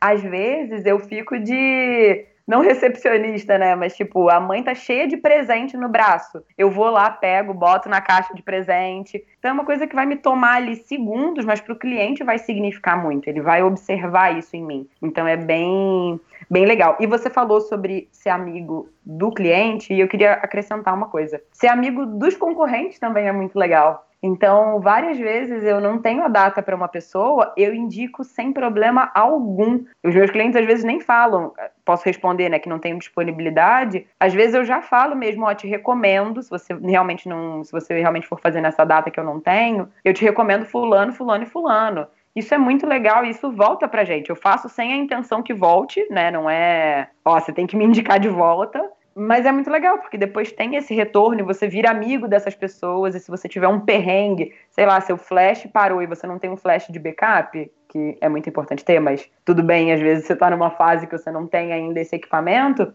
você tem que ser, ter amigo de outras pessoas que vão poder te socorrer ali com uma bateria extra que você esqueceu, com uma lente porque a sua caiu e quebrou, ou uma criança virou um, um refrigerante na sua lente. Então, ser amigo dos concorrentes também é super importante. E é legal falar também que normalmente quando existe esse caso de indicação, né, e como a gente tá falando de fotografia de família, aniversário, é recorrente que a cliente volte, porque tem aniversário no outro ano de novo, é, ela acaba, se é uma boa indicação e dá tudo certo, não é que você perdeu ela para o seu concorrente. É muito provável que ela te pergunte de novo se você tem a data uhum. disponível, né? Até ela, vai, ela, ela vai tentar antecipar ainda, na verdade. Ela vai entrar em contato antes para garantir de falar: Ô, Izzy, você tem aquela. Ó, eu vou fazer na mesma data. Você, você consegue segurar, né? Ela vai tentar de novo mais uma vez. Sim, e tem, eu tenho uma cliente que uma vez falou isso, eu, eu, lembro, foi bem claro. Ela falou: Olha, eu tô fechando com a fulana que você me indicou, mas ano que vem, por favor, você já marca aí na sua agenda que a, no dia seguinte da festa desse ano eu já quero fechar com você pro ano que vem para não ficar de fora. Então, a pessoa que eu indiquei pode fazer um trabalho incrível, mas se a pessoa realmente quiser fazer com você,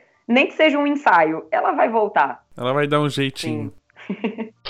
E aí, falando dessa questão, né? Já que a gente falou da, da importância, como é que você faz para se transformar num profissional desejado, o que, que, é importante na fotografia? A gente pode falar tanto de ensaio, de família, quanto de aniversário infantil. O que, que é importante para cada uma dessas áreas, assim, que você preste um pouquinho de atenção? Ah, é óbvio, por exemplo, se a gente falar de aniversário infantil, que você tem foto da decoração, né? Afinal, uhum. a mãe gastou uma grana para fazer aquela mesa cheia de bichinhos e personagens. Sim. Se você não entregar uma foto decente, ela vai ficar muito brava. Mas o que, que é importante ter, assim, de registro, né? Tipo, como se fosse um checklist, para eles não, não deixarem de atender, pelo menos, as, as expectativas dos clientes. Perfeito, isso é super importante de falar. Como você falou da decoração, né, já vou começar por ela. Eu acho que numa festa infantil, realmente, você chegar ali uns minutinhos antes, para ter calma, para posicionar seu equipamento, se entender com a luz do local, porque às vezes é uma loucura trabalhar com, com festa infantil, porque é tudo muito colorido, cheio de balão e teto alto, enfim. É, então você se entender ali com a luz sem já estar tá com as crianças da festa chegando e tal, e aproveitar para fazer a decoração com calma. E eu sou bem detalhista, me recomendo que sejam, porque cada doce ali, se faltar foto de um doce personalizado, é logo aquela que o cliente vai sentir falta. Então eu tenho muito cuidado, até se a festa for mais simples e não tiver doces decorados e caixinhas personalizadas, eu fotografo até esses doces mais simples.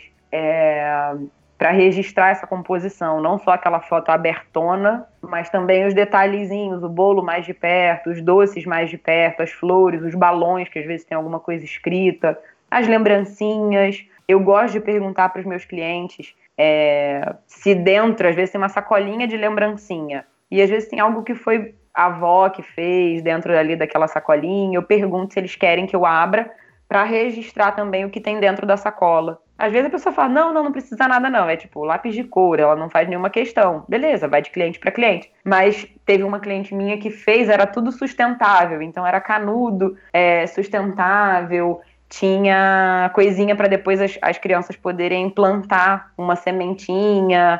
É, e escrever o nome dela, enfim, umas, uns lápis assim que quando acabasse o finalzinho da ponta era, era semente para poder plantar depois. Então era um negócio assim que foi mega pensado. Então, isso é super legal. É, tanto em ensaio de família quanto em festa infantil, eu acho que é muito importante dar atenção aos pais e ter esse registro dos pais, porque a gente às vezes fica muito focado na criança e a gente esquece que normalmente os pais não conseguem uma foto muito incrível com os filhos, né? Ou tá ali com o celular e aí tremeu. É, então eu gosto de fazer foto dos pais juntos, só a mãe com a criança, só o pai com a criança. Eu faço esse retrato. Eu crio momentos ali com eles, né? Às vezes no ensaio você tá ali num parque, as brincadeiras vão acontecer. Mas até mesmo numa festa infantil eu falo, eu eu, ao invés de pedir uma pose, eu peço algumas ações, né? Então faz uma cosquinha, dá um beijo, faz isso, faz aquilo, levanta a criança, para que eu tenha esse momento de interação. Mesmo que montado, vai ser uma, uma experiência ah, diferente ali para eles. Então eu sou super a favor de incluir os pais para que eles tenham essa foto de qualidade, tanto as mais retrato, né, todo mundo olhando para a câmera, bonitinho, e também olhando para a criança e essas brincadeiras que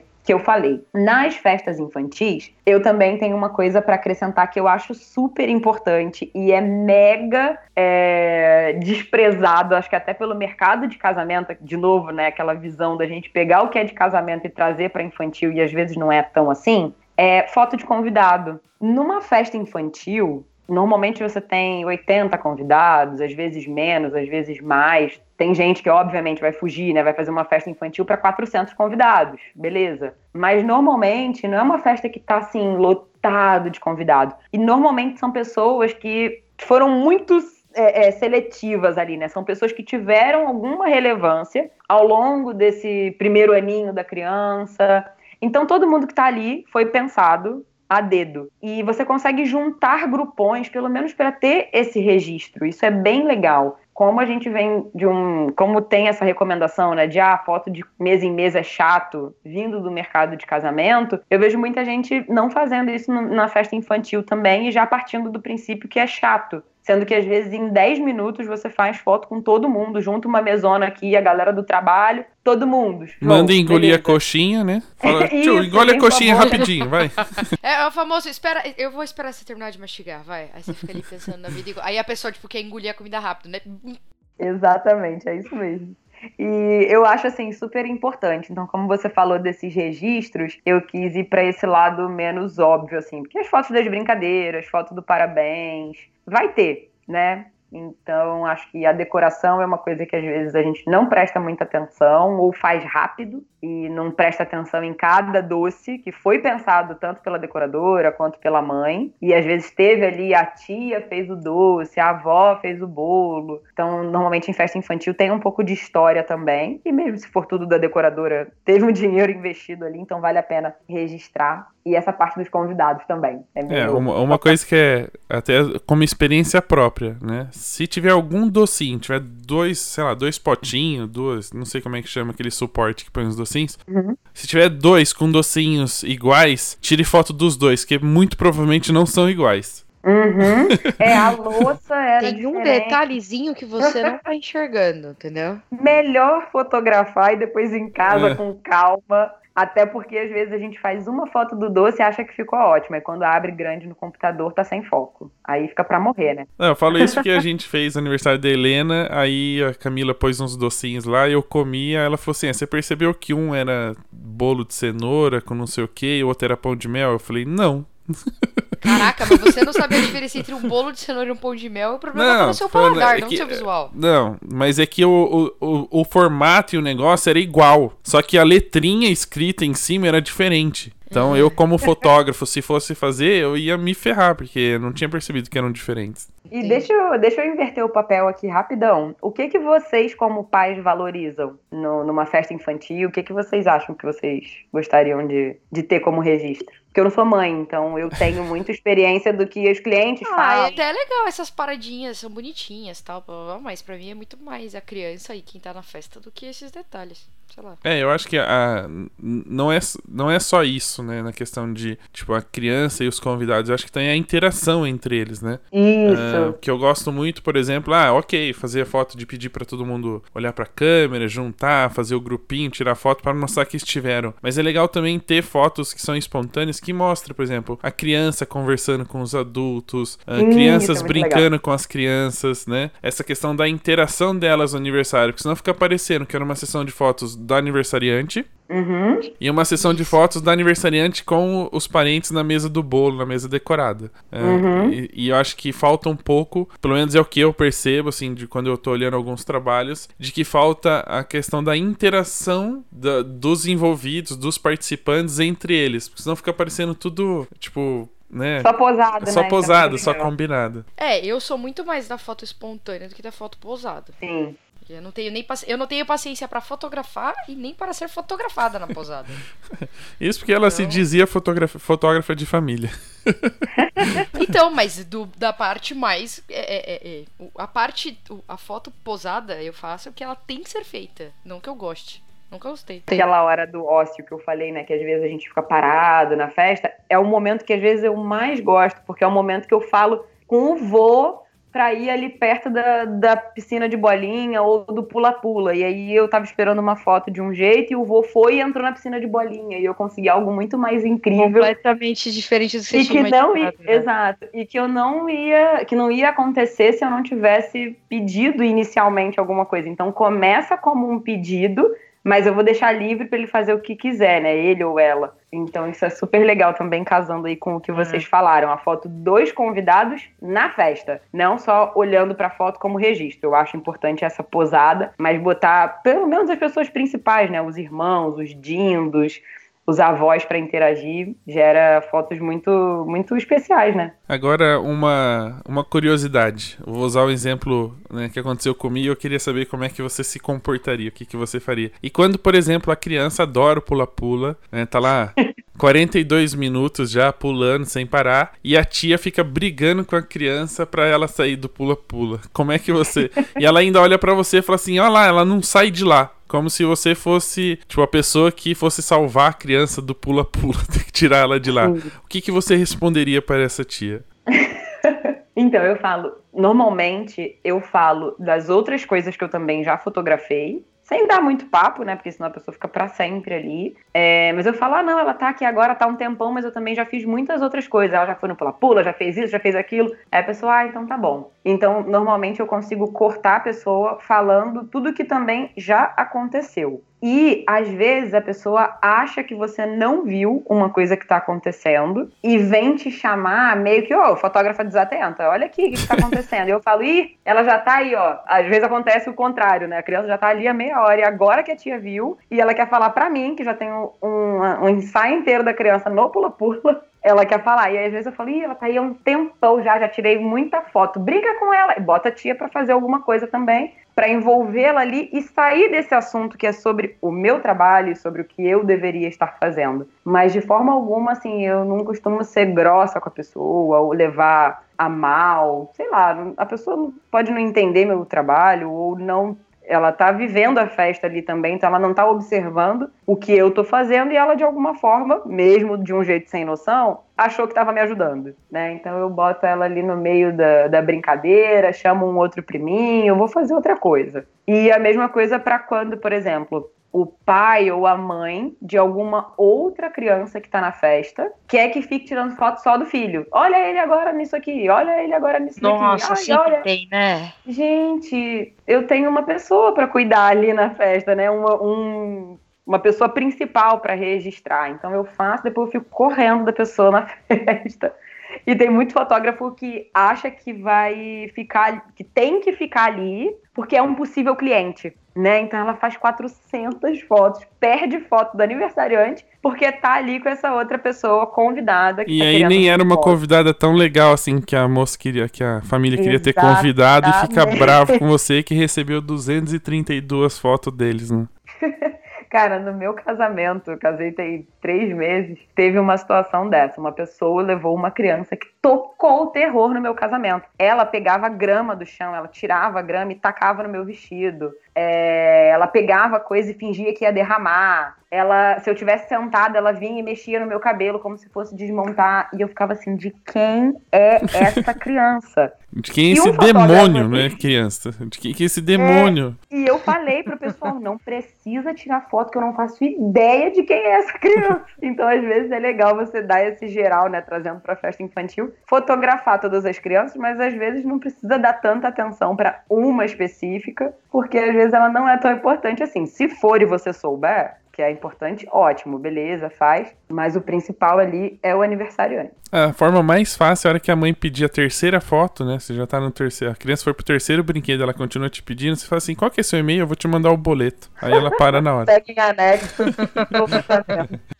Falando um pouquinho da parte, talvez aqui mais de negócios, né? É possível viver da fotografia infantil, hoje a gente consegue ter um valor que, uh, lógico, valorize o nosso trabalho, né, que mantenha as nossas contas pagas e que ainda nos dê a possibilidade de uh, aproveitar a vida? Dá para viver da fotografia infantil? Super, muito, muito, muito. E eu digo isso é, às vezes pode parecer, ah, ela dá curso e aí ela tem dinheiro por isso, mas eu eu vivo da fotografia de festa infantil e eu comecei a ensinar porque eu vivia, né? Porque a gente vê muito isso, uma galera aí que não paga boleto, não paga os próprios boletos ensinando a galera a ganhar dinheiro. É, então, e eu não, não tô nessa, nesse bolo, eu gosto de deixar isso bem claro, porque às vezes a pessoa me vê viajando e fala, ah, é porque ela dá curso, é porque ela tem workshop, é porque ela isso. Como se fosse um outro emprego. Realmente, a minha renda vem dos dois locais. Mas se o Coisa de Fotógrafa hoje parar de existir, eu vivo de fotografia, eu tenho a minha agenda até mais cheia do que eu gostaria, porque hoje em dia, como eu tenho o Coisa de Fotógrafa, não adianta eu querer levar o ritmo normal como se eu fosse só fotógrafa e eu não tivesse que fazer live, eu não tivesse que produzir conteúdo, não tivesse que fazer aula ao vivo, mentoria com os meus alunos. Então, às vezes, eu até existe, coloca no seu momento atual, que você tem duas coisas, né? Porque a minha agenda eu acabo deixando ela ir normalmente, como se eu tivesse só sendo fotógrafa, e depois eu me vejo atolada de trabalho, e não é isso que, que eu quero. Então eu gosto sempre de deixar muito claro que a fotografia de festa infantil é um mercado lucrativo, só que você precisa, acho que talvez se esforçar mais do que em outros mercados. Porque não necessariamente uma pessoa que vai fazer a festa para o filho vai colocar a fotografia como prioridade. Então você precisa muito mais do que, né, quando alguém vai casar, com certeza ela vai querer foto. Então já tá meio que. Implícito. No, Apesar de ser o último profissional que ela contrata, ela deixa para o que sobrar de dinheiro contratar, ela vai contratar Isso. de alguma maneira. Tem cinco reais aqui para contratar foto e filme. é, tem uns lugares que tá assim já, viu? E tem uns que dá desconto, cobra três. Ai, meu Deus, com um álbum. então, eu acho assim, é super possível viver de fotografia de festa infantil e trabalhar, né, com família até porque você tem uma recorrência, então conforme você trabalha, conforme seus anos trabalhando, você vai aumentando o seu leque de cliente, porque o cliente que fez a festa de um ano, talvez no ano que vem faça a festa de dois anos, e isso é diferente, não tem isso no mercado de casamento. Não sei que a pessoa separe e vá casar de novo e te contrate. Ou contrate para bodas, né? Já pensou bodas de papel, bodas de algodão. Exato, bodas... mas para aniversário é quase que todo ano. Então isso é muito legal, porque é uma coisa recorrente. E aí vem o segundo irmão, e aí vem o chá de revelação, chá de bebê, batizado. Tem outras coisas muito legais também que estão envolvidas nesse mundo do, do infantil e da família. Então eu acho que é completamente possível, só que a nossa agenda tem que ser mais planejada, como eu falei. Tem um pouco mais de volume do que em um casamento, porque um casamento você fecha um contrato, já deu o valor ali, talvez, de duas festas infantis ou mais. Então você precisa ter essa precificação e ter uma agenda que né, seja de acordo para sua conta no final fechar. Mas que é possível, é. O mercado de festa infantil no Brasil é muito lucrativo, as pessoas investem em festas, desde as festas mais simples até festas mais elaboradas, as pessoas estão fazendo festa. E se você soubesse posicionar, vender o seu trabalho, vender que independente de ser uma festa, né, só um bolinho, vai ter muita história ali, isso vai ajudar a contar a história daquela criança. Vão ser registros muito importantes, mesmo se a pessoa quiser contratar duas horas, quatro horas, é, ao invés de né, fazer álbum e contratar o maior pacote e tal. Se você soubesse se posicionar e ter a sua agenda mais para frente, né, isso com certeza vai, vai ser um mercado muito lucrativo para você. Você não vai precisar ficar buscando complemento de renda vindo de outras áreas. É totalmente possível e eu digo isso depois de quatro anos só vivendo disso, me mudando,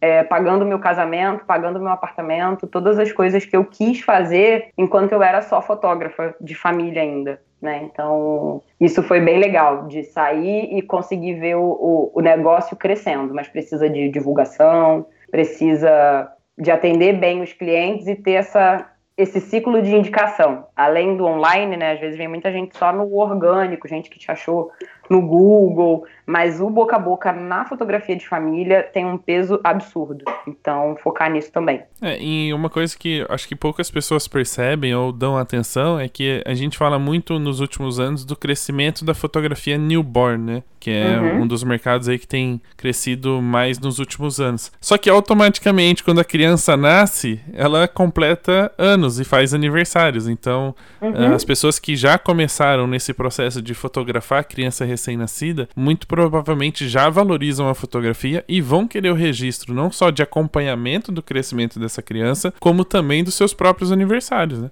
Exato, essa é até uma estratégia de entrada no mercado que eu falo para os meus alunos e em vídeos no canal. Eu falo muito sobre isso, que às vezes uma porta de entrada incrível para o mercado de festa infantil é você focar ali em crianças, fazer portfólio, né? Convidar famílias com bebês de oito meses, nove meses, porque daqui a pouco eles vão estar planejando a festa ou já vão estar vendo tudo, já vai estar com data fechada e tal, e você aumenta a sua possibilidade de ser contratado se essa pessoa não tiver ninguém ainda, porque ela te conheceu através do ensaio e se identificou com você. Então, a partir de ensaio, você entra no lado de evento também, porque você não, às vezes você não tem uma pessoa próxima, que na cabeça do fotógrafo funciona da seguinte maneira: para entrar no mercado de festa infantil, eu preciso fotografar festa infantil, mas se eu nunca fotografei uma festa infantil, eu não entro no mercado.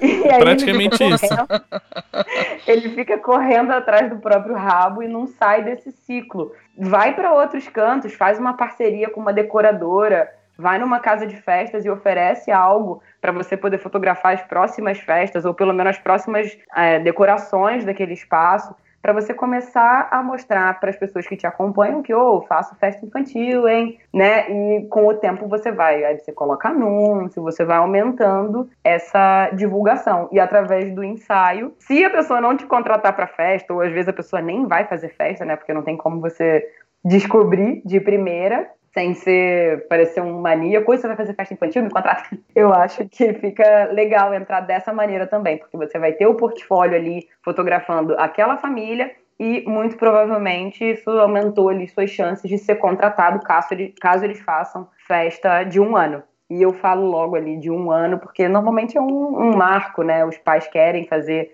a- o primeiro aniversário. é, e se não fizer, tá tudo bem também. Você fez ali um ensaio muito legal e nas próximas, nos próximos eventos ou nos próximos momentos que aquela família quiser registrar, você pode estar ali no meio da, da possível contratação. É, e aí, não sei se é uma contradição do que a gente falou logo no começo, mas talvez uma dica também é se você atua em algumas outras áreas, por exemplo, ah, você faz casamento, mas também faz eventos corporativos. É, esse network que você cria, tanto nos casamentos quanto nos eventos corporativos, também te podem trazer clientes que, né, de repente tem um filho, vai fazer um aniversário e vai falar assim: nossa, o fotógrafo daquele que fotografou o evento da empresa lá, será que ele faz aniversário? Aí eu mando uma mensagem pra ele, ele responde que sim, né? E já começa por aí. Eu tenho um exemplo aqui É, acontece. de, por exemplo, de pessoas que trabalham com a minha esposa na empresa dela, que por me conhecerem de fotografar os eventos da empresa, me chamaram pra fotografar o aniversário infantil, Uhum. né? Então, ah, o Rafa faz, faz. Nepotismo. Ah, Quase. Se ela fosse Não, eu não, dona eu da não posso falar empresa. nada porque o que o Itaú virou, tipo, meu enorme cliente por anos e tudo, É. porque eu, por causa do André, então não posso falar nada. Nepotismo seria se eles fossem donos da empresa, mas não são, né? São só funcionários. né? Então. É, e eu já fiz, por exemplo, dois aniversários de uma, de uma funcionária da- que trabalha com a minha esposa. Porque ela falou: Ah, o Rafa faz aniversário infantil. Tô acostumado com uma fotógrafa, mas eu queria alguma coisa diferente e eu gosto do trabalho dele, né? Por ela ver o corporativo, não é nem por ver portfólio de, de infantil. E aí eu fiz dois aniversários pra ela. E às vezes é o contrário também. Você sabe que a pessoa, às vezes você tem contato e do nada tá ali falando no telefone com a decoradora. E aí você, sem ser creepy, né, sem ser sem noção, você pergunta: "Você vai fazer festa pro seu filho?" Eu tô começando a construir meu portfólio, é aquele de graça, você falando com a pessoa, você convidando, se oferecendo, digamos assim. Você pergunta, tá? Eu tô criando meu portfólio de festa infantil, eu queria muito é, fotografar uma festa, e se você não tiver contratado ninguém ainda e achar que meu trabalho né, vai suprir essas expectativas, eu vou adorar fotografar. Então você inverte ali o caminho. Alguém pode lembrar de você por alguma coisa e você pode ter contato com alguém e descobrir que vai rolar uma festa e você se oferecer ali para registrar. E aí você começa seu portfólio. Você pode fazer posts também, isso é uma coisa bem legal para entrar no mercado. Você pode botar que está procurando. É, você vai fazer três festas infantis que você vai escolher dentro dos próximos meses, dentro da região tal, para quem tiver interesse, mandar um e-mail, mandar uma mensagem para desenvolver aquela conversa e aí você escolhe algumas pessoas de acordo com as suas datas. Isso é bem interessante também. Legal. E para você o quanto é importante fidelizar o cliente. Eu falo de fidelizar porque a gente imagina o seguinte: uh, numa concorrência entre um fotógrafo de família, que um fotógrafo de casamento que hoje já tem aí uh, muito do seu do seu marketing já voltado para ser um fotógrafo da família, né? Ele já está aproveitando aí a confiança que obteve do casal que casou. E a questão do fotógrafo de, de, de família que pega isso numa etapa um pouco mais para frente, né? O quanto é importante para quem está saindo do casamento para a família fidelizar o cliente, o quanto é importante para a pessoa que é da família conquistar e fidelizar o cliente para não perder para um outro, para uma pessoa, por exemplo, que faz só aniversário infantil ou faz só gestante. Eu acho que é essencial essa, essa fidelização por conta de todo o processo de confiança que os pais precisam ter em você para te deixar ali com a criança, né? Para confiar em você com o filho, principalmente quem vai fazer, por exemplo, newborn você tem que fazer aqueles posicionamentos, você tem que ter toda uma ambientação ali para a criança não ficar doente, para não machucar a criança, enfim. É, então tem que ter muito essa seriedade. É, a fidelização de cliente, na minha opinião, ela ajuda tanto no lado da agenda para próximos trabalhos, quanto para as indicações, que eu também já falei várias vezes aqui, então isso é muito importante. E uma coisa que eu morria de medo quando eu entrei no mercado de festa infantil era isso, tipo, ah, a pessoa um dia casou e ela vai querer fazer com o mesmo fotógrafo do casamento dela.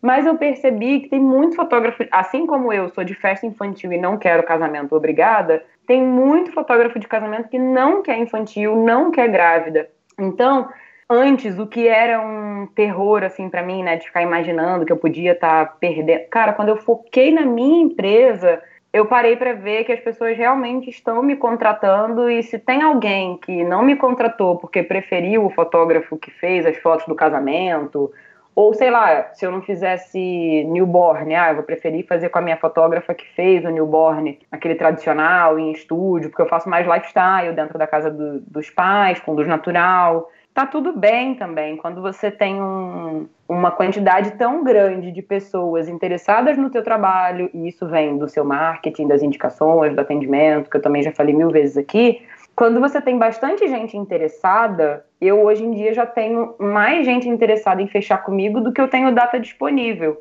Então, deixa de ser um terror assim na sua cabeça quando você está focado nos seus resultados e você está com e eu digo isso não, tipo, ah, estou com a minha agenda cheia, isso aí vocês que não estão se virem. Não é isso, tá? É que é Tô distribuindo o cliente, possível. né? Você tá distribuindo o é, cliente. Tô passando aí. Não é isso. É, é, eu, eu digo isso porque essa era a minha mentalidade antes de ter muitos clientes também. Eu falei, cara, eu preciso me concentrar no que eu tô fazendo e não nos clientes que eu posso estar perdendo, que eu posso isso, que podem não gostar do meu trabalho. Não, quem quer fazer comigo vai valorizar meu trabalho, vai pagar o meu preço. É... E eu trabalho para isso, para entregar também uma experiência, um... ter toda a parte de encantamento de cliente que eu valorizo muito e entregar algo excelente que vai fazer ele fidelizar. Então, acho que o processo de fidelização, às vezes, a gente fica muito preocupado com será que eu vou conseguir me tornar o fotógrafo da família? E aí você não faz de tudo para ser incrível. Você Ou não faz o mínimo, né? Exatamente, cara. E a gente vive num país assim, cara, para você cancelar um cartão de crédito, a dor de cabeça que é. Para você é, você tá com um problema na sua internet, é uma dor de cabeça, você fica horas no telefone. É, você contrata um marceneiro, ele erra o prazo, ou então não ficou na cor que você queria. A gente vive num país que o atendimento, a prestação de serviço tá muito ruim, né? Então, para você ser um prestador de serviço incrível, você não precisa de muita coisa, né? São as etapas que eu já estava falando: atendimento bom, ser é, é, compromissado ali com horário, com prazo, é, ter tudo direitinho ali em papel, né? O que, os seus deveres e os, os deveres do cliente também. É, e a parte da fotografia é uma coisa, né, que o lado artístico tem que não pode de ser deixado de lado. Tem muita gente que vai só pro lado do marketing, esquece de estudar técnica, entrega foto sem foco e faz uns negócios assim. Ah, mas foto sem foco é artístico. Artístico, é. Põe preto e branco e manda pau. Isso aí. Então, eu acho que tem que cuidando de todas essas, essas áreas e tendo um marketing que visa atrair uma quantidade de clientes, que se o cliente falar, vou falar com o meu marido e volta, ele volte, né? Ou o que não voltar, tá tudo bem, porque aqui nesse mês já fechou, tá tudo certo. Se a pessoa preferir fazer com outra pessoa, tá tudo bem também, porque minha agenda aqui tá saudável, digamos assim. Que isso é muito importante. Uhum.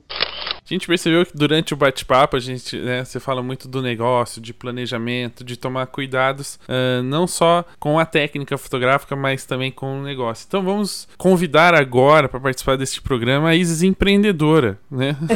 o outro lado da Isis, né, não fotógrafa, o lado que uh, encontra oportunidades e põe a cabeça para direciona a cabeça para poder fazer as coisas acontecerem. Durante todo esse processo de todas as experiências que você viveu, né, vivenciou e foi adquirindo conhecimento, em que momento você decidiu, falou assim, não, peraí, tudo isso que eu já tenho aqui, que eu passei, que eu sei, que eu aprendi, eu posso compartilhar. Né? Quando foi que nasceu o, o canal Coisa de Fotógrafa? É, ele já nasceu com um objetivo ou nasceu já com uma forma de primeiro eu preciso colocar isso para fora, depois eu vejo o que, que acontece? Foi exatamente isso. A gente já tinha a intenção de fazer coisas maiores, né? Eu já eu tinha quando eu comecei esse lado assim, vou ensinar também, eu já comecei meio que desenvolvendo um curso, né? Não pelo vou vender e vou ganhar dinheiro com isso, mas eu não conseguia separar uma coisa da outra. Então eu não consigo enxergar sucesso só falando do lado técnico.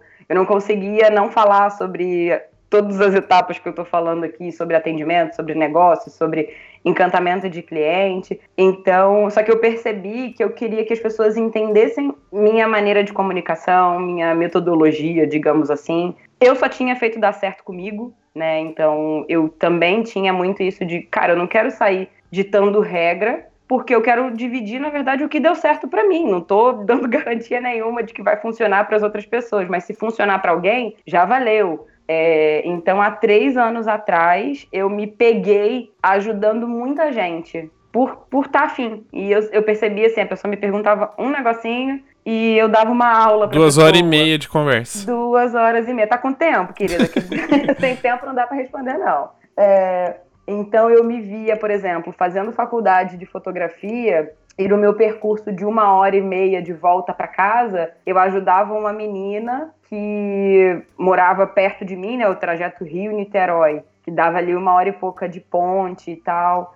Eu ajudava essa menina até que ela pôde parar de trabalhar com o que ela fazia antes, que ela trabalhava no estúdio fotográfico, que tava, não estava fazendo ela feliz, não estava pagando bem, ela estava super engessada, porque tinha que fazer só o mesmo tipo de foto. E assim, com esses ônibus, né, uma, duas vezes na semana, ela construiu o negócio dela e eu vi que isso era totalmente possível de, de ajudar outras pessoas. Então, além de às vezes eu receber e-mail, eu também tinha esse lado dos meus amigos que eu falava, cara, seu trabalho é incrível e você tá sempre postando as mesmas fotos. Então eu, tipo, eu ia para casa de algum amigo, alguma amiga, abria o HD e falava, posta essa foto, posta essa. Então eu ajudava na parte de curadoria. É, eu olhava o PDF de orçamento e via como que estava, o que, que podia fazer para melhorar. E aí, quando eu vi, eu estava muito apaixonada por aquilo e realmente ajudando outras pessoas que antes era despretensiosamente, eu estava ajudando a ter resultado. E o Léo, que é meu marido e meu sócio, ele tem essa. Ele já tinha cursos antes,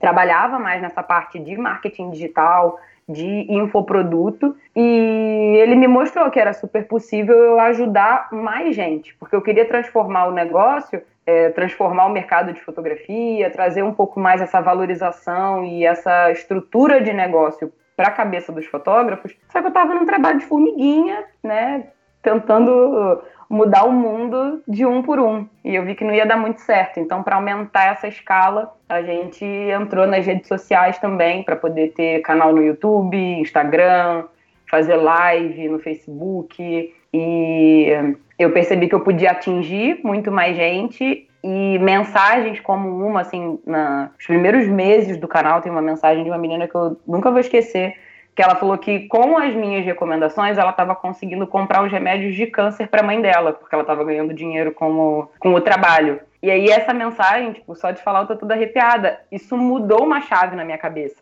né? Então o que antes era despretensiosamente vou dar umas dicas, virou um negócio, cara, eu posso mudar a vida das pessoas. E por mais clichê, né, que hoje em dia fica muito encontrar o seu propósito, viver da fotografia, e isso e aquilo, no fundo, no fundo, isso é muito real.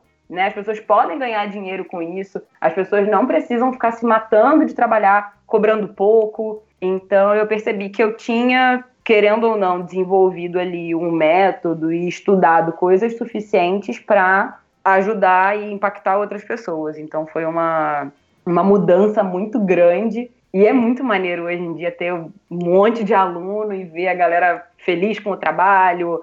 É, teve uma aluna minha, Cíntia, de Portugal, é, saindo de depressão através da fotografia, ganhando mais que o marido dela, que é engenheiro, e ajudando agora ele a realizar os sonhos, porque ele não precisa mais bancar a casa sozinho, ela também está fazendo essa parte. Então, são histórias como essa que motivam a. Né, o pessoal só vê o raso, né? Dar dicas gratuitas na, na internet. Não é isso, para mim está muito além. É, é, legal isso mesmo. A gente já recebeu algumas mensagens, a gente nem compartilha muito o conteúdo dessas mensagens, porque eu acho que tá, tá ligado muito mais ao pessoal, né? Acho que é uma coisa. Sim. Quando a pessoa fala desse assunto, assim, é, e às vezes é um assunto meio pesado, até pra uhum. gente, é, quando a gente recebe esse tipo de mensagem, a gente fala, é, é esse o propósito, né? A gente fala de propósito na fotografia, mas só de compartilhar conteúdo a gente acaba atingindo pessoas que às vezes a gente nem sabe que a gente transformou uhum. a vida, né? Sim, e quantas histórias maneiras não devem ter por alguém que escutou um podcast e aí depois foi fazendo maratona dos podcasts de vocês e mudou muita coisa e essa pessoa nunca nem contou tudo que ela cresceu, tudo que ela mudou. Então, às vezes, a gente nem tem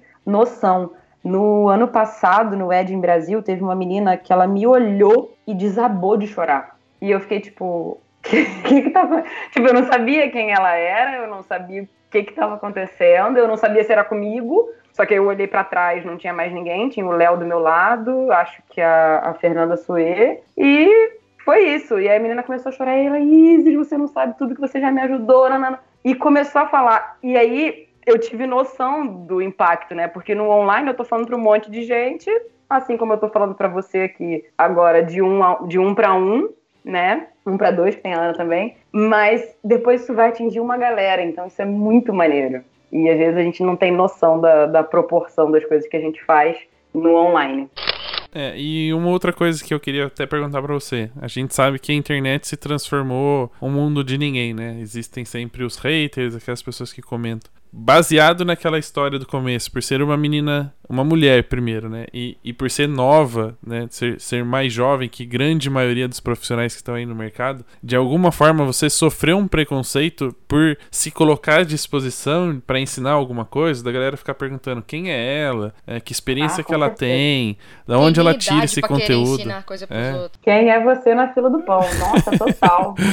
É. Muita coisa, até agora que o canal já tem vários anos e já tem é, muito, muito depoimento de aluno, muitas histórias que não é mais, é, não sou mais eu tentando vender algo, sou eu mostrando que realmente pode mudar alguma coisa na sua carreira, beleza. Mas a gente vê muito, é porque eu não presto atenção, eu não dou voz é, e não deixo entrar na minha cabeça esse tipo de mensagem. Então a gente vê, por exemplo, mais uma semana da fotografia. Caguei, gente. É esse o método que eu tenho para poder ajudar alguém, beleza. Então, assim, tá cansado de me ver no anúncio? Tá bom, só não acompanha. Mas tem uma galera que ignora essa parte que pode ser chata de receber dois, três e-mails ali por dia, quando a gente está realmente num processo né, de abertura de inscrição e isso e aquilo se a pessoa se concentrar no conteúdo, ela vai conseguir muita coisa.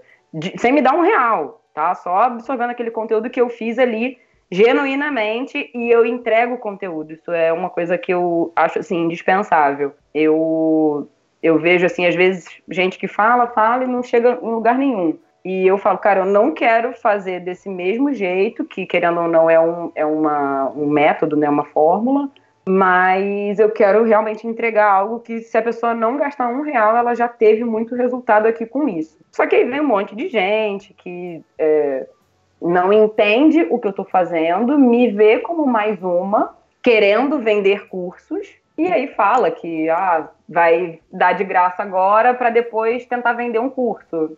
Sim. Mas se você só quiser ficar no de graça, tá tudo certo. Se você realmente se dispor a colocar em prática, você vai ver que você vai conseguir muita coisa. É, várias pessoas não entendem que o que eu faço, eu não sou youtuber, não estou tentando ser youtuber e nada disso. O YouTube é uma ferramenta para eu atingir as pessoas da forma como eu quero. E o curso é a mesma coisa, o Instagram é a mesma coisa. Então, às vezes, vem o preconceito por a pessoa, na verdade, não entender qual é o meu objetivo como empresa a longo prazo. Né? Ela acha que eu estou ali dando mais dicas e querendo ser youtuber e é isso aí, sendo blogueira. Sendo que o meu objetivo é muito maior do que isso. Então, se a pessoa não é relevante para mim, se a, se a opinião daquela pessoa ali não é relevante e ela não fez uma crítica no sentido construtivo, beleza, tá? eu, eu vou, vou seguir olhando para quem está tendo resultado com o que eu estou ensinando e vendo crítica, que às vezes vem crítica negativa, mas a pessoa tem embasamento. Aí eu presto atenção. Então eu não me incomodo com quem está reclamando, eu só me incomodo quando a pessoa tenta desvalorizar uma parada que eu estou fazendo, levando muito a sério e com intenção genuína ali. Então às vezes isso incomoda e vejo muito preconceito sim, falando sobre empreendedorismo feminino, vejo muito preconceito por ser mulher, Vem um monte de cara que às vezes eu tô entregando um puta conteúdo incrível e vem o cara, ai que linda. Aí eu fico, ai gente, cala a boca, tipo, ai nossa, é, é, se fosse fotógrafa da minha família, teve um cara que falou, se fosse fotógrafa da minha família, eu traía minha esposa para pegar. Falava, ai gente, que preguiça, sabe? A gente bloqueia todo mundo, tem uma lista enorme de bloqueados que não tem nada a dizer. Porque é, é, assim, faz parte, eu acho. Né? Acredito que vocês também têm uns haters de vocês aí, uma galera que não, não entende o que vocês fazem, ou na internet tem muito disso, né? A pessoa não tá muito afim de, de. Dialogar. Só quer criticar. É, só quer criticar, falei isso daí, joguei no universo e vocês que se virem aí. Na verdade, ela quer destilar a sua própria frustração. Exatamente. Então eu não, não presto muita atenção nisso, não, mas que tem, tem. É, eu só queria falar uma coisa, Ana. Eu convidei a Isa achando que ela era youtuber pra gente ganhar mais, mais ouvintes. Eu cancela Aí, essa ó, entrevista, o plano tá? falhou. Agora no final que ela foi explicar que Duas ela não é horas do meu youtuber. tempo jogado no lixo. Deleta esse episódio, deleta. É um Chico. vai muita gente, entendeu? eu não sou youtuber, mas acaba que o youtuber é a ferramenta que vai dar resultado. Ah, eu tava aqui só por causa da fama, eu queria audiência. Nossa, pelo youtuber, vai mudar minha descrição agora, não vai saber nem o que escrever. é, já ia começar assim, hoje bate-papo com a youtuber. Não, pera. É, não, pera. Izzy, depois a gente já falar de muita coisa, né? Acho que já tem bastante conteúdo pra galera aí poder absorver e, e pensar um pouco sobre tudo isso e não jogar a fotografia infantil fora, como, mas pensar assim como uma possibilidade real de ser uma profissão, de ser um mercado a ser explorado. Ah, se a gente deixar aqui, como você já disse, uma dica sua leva 10 minutos, né? Não, não temos todo esse tempo nesse episódio. Mas você consegue dar pelo menos duas dicas pra gente finalizar esse, esse episódio, assim, com a pessoa já pensando no que, que ela pode fazer pra se chegar e ó, atingir os seus próprios objetivos? Ai, gente, sou muito prolixa. Calma aí. Dicas, compre Eu uma acho câmera. Isso. É, faça trabalho de graça, sacanagem. Tenha um filho, fotografe seu filho, comece desse jeito. Bom, consistência para mim é o que ajuda a construir um negócio saudável, sustentável e a longo prazo, para você não ficar sempre dependendo do próximo cliente. Então, a consistência de você aparecer todo dia, de você postar todo dia, você divulgar seu material, você não ficar sempre falando as mesmas coisas. Então, essa, essa consistência de presença e de conteúdo, eu acho que é, faz toda a diferença num negócio sério. Até porque a gente sabe que se fosse simples, estava todo mundo fazendo. Então vai ser difícil, não vai ser rápido, você vai errar, você vai achar que está sendo ridículo. Mas o- tem pessoas que estão ali te ouvindo, querendo esse tipo de conexão, esse tipo de comunicação, e elas vão te contratar por isso, e não porque num leilão ali de preço ela viu que você era o mais barato. Então, se você quer sair dessa competitividade de preço, ter essa consistência de presença e de conteúdo relevante para quem te assiste é essencial. E desenvolver a sua fotografia buscando enxergar cada cliente como único, né? Entender a história, ir além, ao invés de só chegar ali, clicar e pronto. Porque para você é mais um trabalho, mas para o cliente aquele dia é único. Ele não está fotografando com um fotógrafo a cada final de semana. Então, não subestimar nenhum cliente. Às vezes a gente fica querendo uma pessoa específica que se vista do jeito tal e que isso e que aquilo, ou então a gente acha que através de número de seguidor, né, ah, essa pessoa que tem muito seguidor, ela com certeza vai me trazer muito resultado. Não é assim. É, na fotografia de família, eu tenho muitas mães que têm zero influência assim em questão de números e elas me trazem outras clientes sempre. Pessoas que eu fotografei há anos atrás me trazem clientes até hoje porque vai entrando né, nesse ciclo de indicação. Então, eu gosto sempre de ver assim, de onde que essa pessoa veio. Ah, ela me conheceu através da Jaque. E a Jaque me conheceu através da Bruna, que eu fotografei há três anos atrás. E a Bruna é amiga da minha irmã, que eu fotografei algum dia, sabe? Então, acho que valorizar individualmente cada cliente para você ter essa excelência, essa entrega e conseguir contar a história dele e a consistência que é isso. Eu fiquei pensando que o dia que você falou assim, ó, o dia, é amiga da minha irmã que um dia eu fotografei. Falei, Caramba, a irmã dela só fotografa uma vez por ano só. Ela, na, ou então faz tanto tempo que ela já nem lembra mais quando. Exato. Ai, que mentira. Esse dia eu estava fotografando uma cliente. Minha cliente foi trocar de roupa. Minha irmã estava chegando num casamento que era nesse mesmo local. Fiz várias fotos lindas dela arrumada. É, fazia 18 anos que eu não fotografava sua irmã. Isso, desde que eu tava começando eu não fotografava ela. É. Muito bem, obrigado pela sua participação, mas antes de finalizar, óbvio, para quem não, ainda não acompanha o Coisa de Fotógrafa ou acompanha você nas redes sociais, deixa aí os contatos pra galera poder já seguir no Instagram, acompanhar no YouTube. Nem isso eu consigo responder rápido, gente. que é tanto Instagram Ó, o meu Instagram de trabalho é Isis Castro Foto, e lá vocês podem ver as minhas festas infantis, os batizados e os ensaios de famílias que eu faço. E tem bastante coisa legal lá, tanto para vocês se inspirarem, né, com essa geração de conteúdo, quanto o trabalho em si, né, para vocês conhecerem um pouco do que eu faço. E se vocês quiserem aprender comigo, entra lá no coisadefotografa.com e no instagram.com/barra que tem muita dica lá tem muita recomendação, faço live toda semana, tem vídeo no canal toda semana, conteúdo não falta. É, e óbvio, seguir no YouTube também, né? Aí, é, tá vendo? youtube.com.br coisa de fotógrafo. Tudo coisa de fotógrafo. Digita aí que vocês vão para todos os cantos. Muito obrigado pela sua participação, obrigado por compartilhar suas experiências, suas dicas e eu espero que o galera que acompanhou o episódio de hoje tenha gostado, não só pelo conteúdo, mas também por a gente ter escolhido uma pessoa que tem toda a característica da empreendedora feminina, que é exatamente a data de hoje, no dia dessa gravação. Maravilhoso, nem foi proposital ou foi? Acho que foi, né? Não, eu só descobri hoje que era o dia. Igual quando a gente tá agendado vê, né? faz tempo hoje é dia do irmão. Aí a gente começa a pegar foto de irmãos pra postar na internet. Que você nem sabia que era dia do irmão, mas vamos. Alguém vamos falou postar. que era, você nem foi conferir no Google. Sim, você foi lá e já começou a postar. Amigo, vamos postar alguma coisa relacionada a amigo, mas só soube agora. Muito obrigada mesmo. Foi um prazer estar aqui. Espero que tenha ajudado uma galera aí também. Que vocês são incríveis, continuem com o podcast, porque eu tenho certeza que a mensagem de vocês impacta muita galera também. Espero que sim. Então, galera, um grande abraço e até o próximo episódio. Beijo.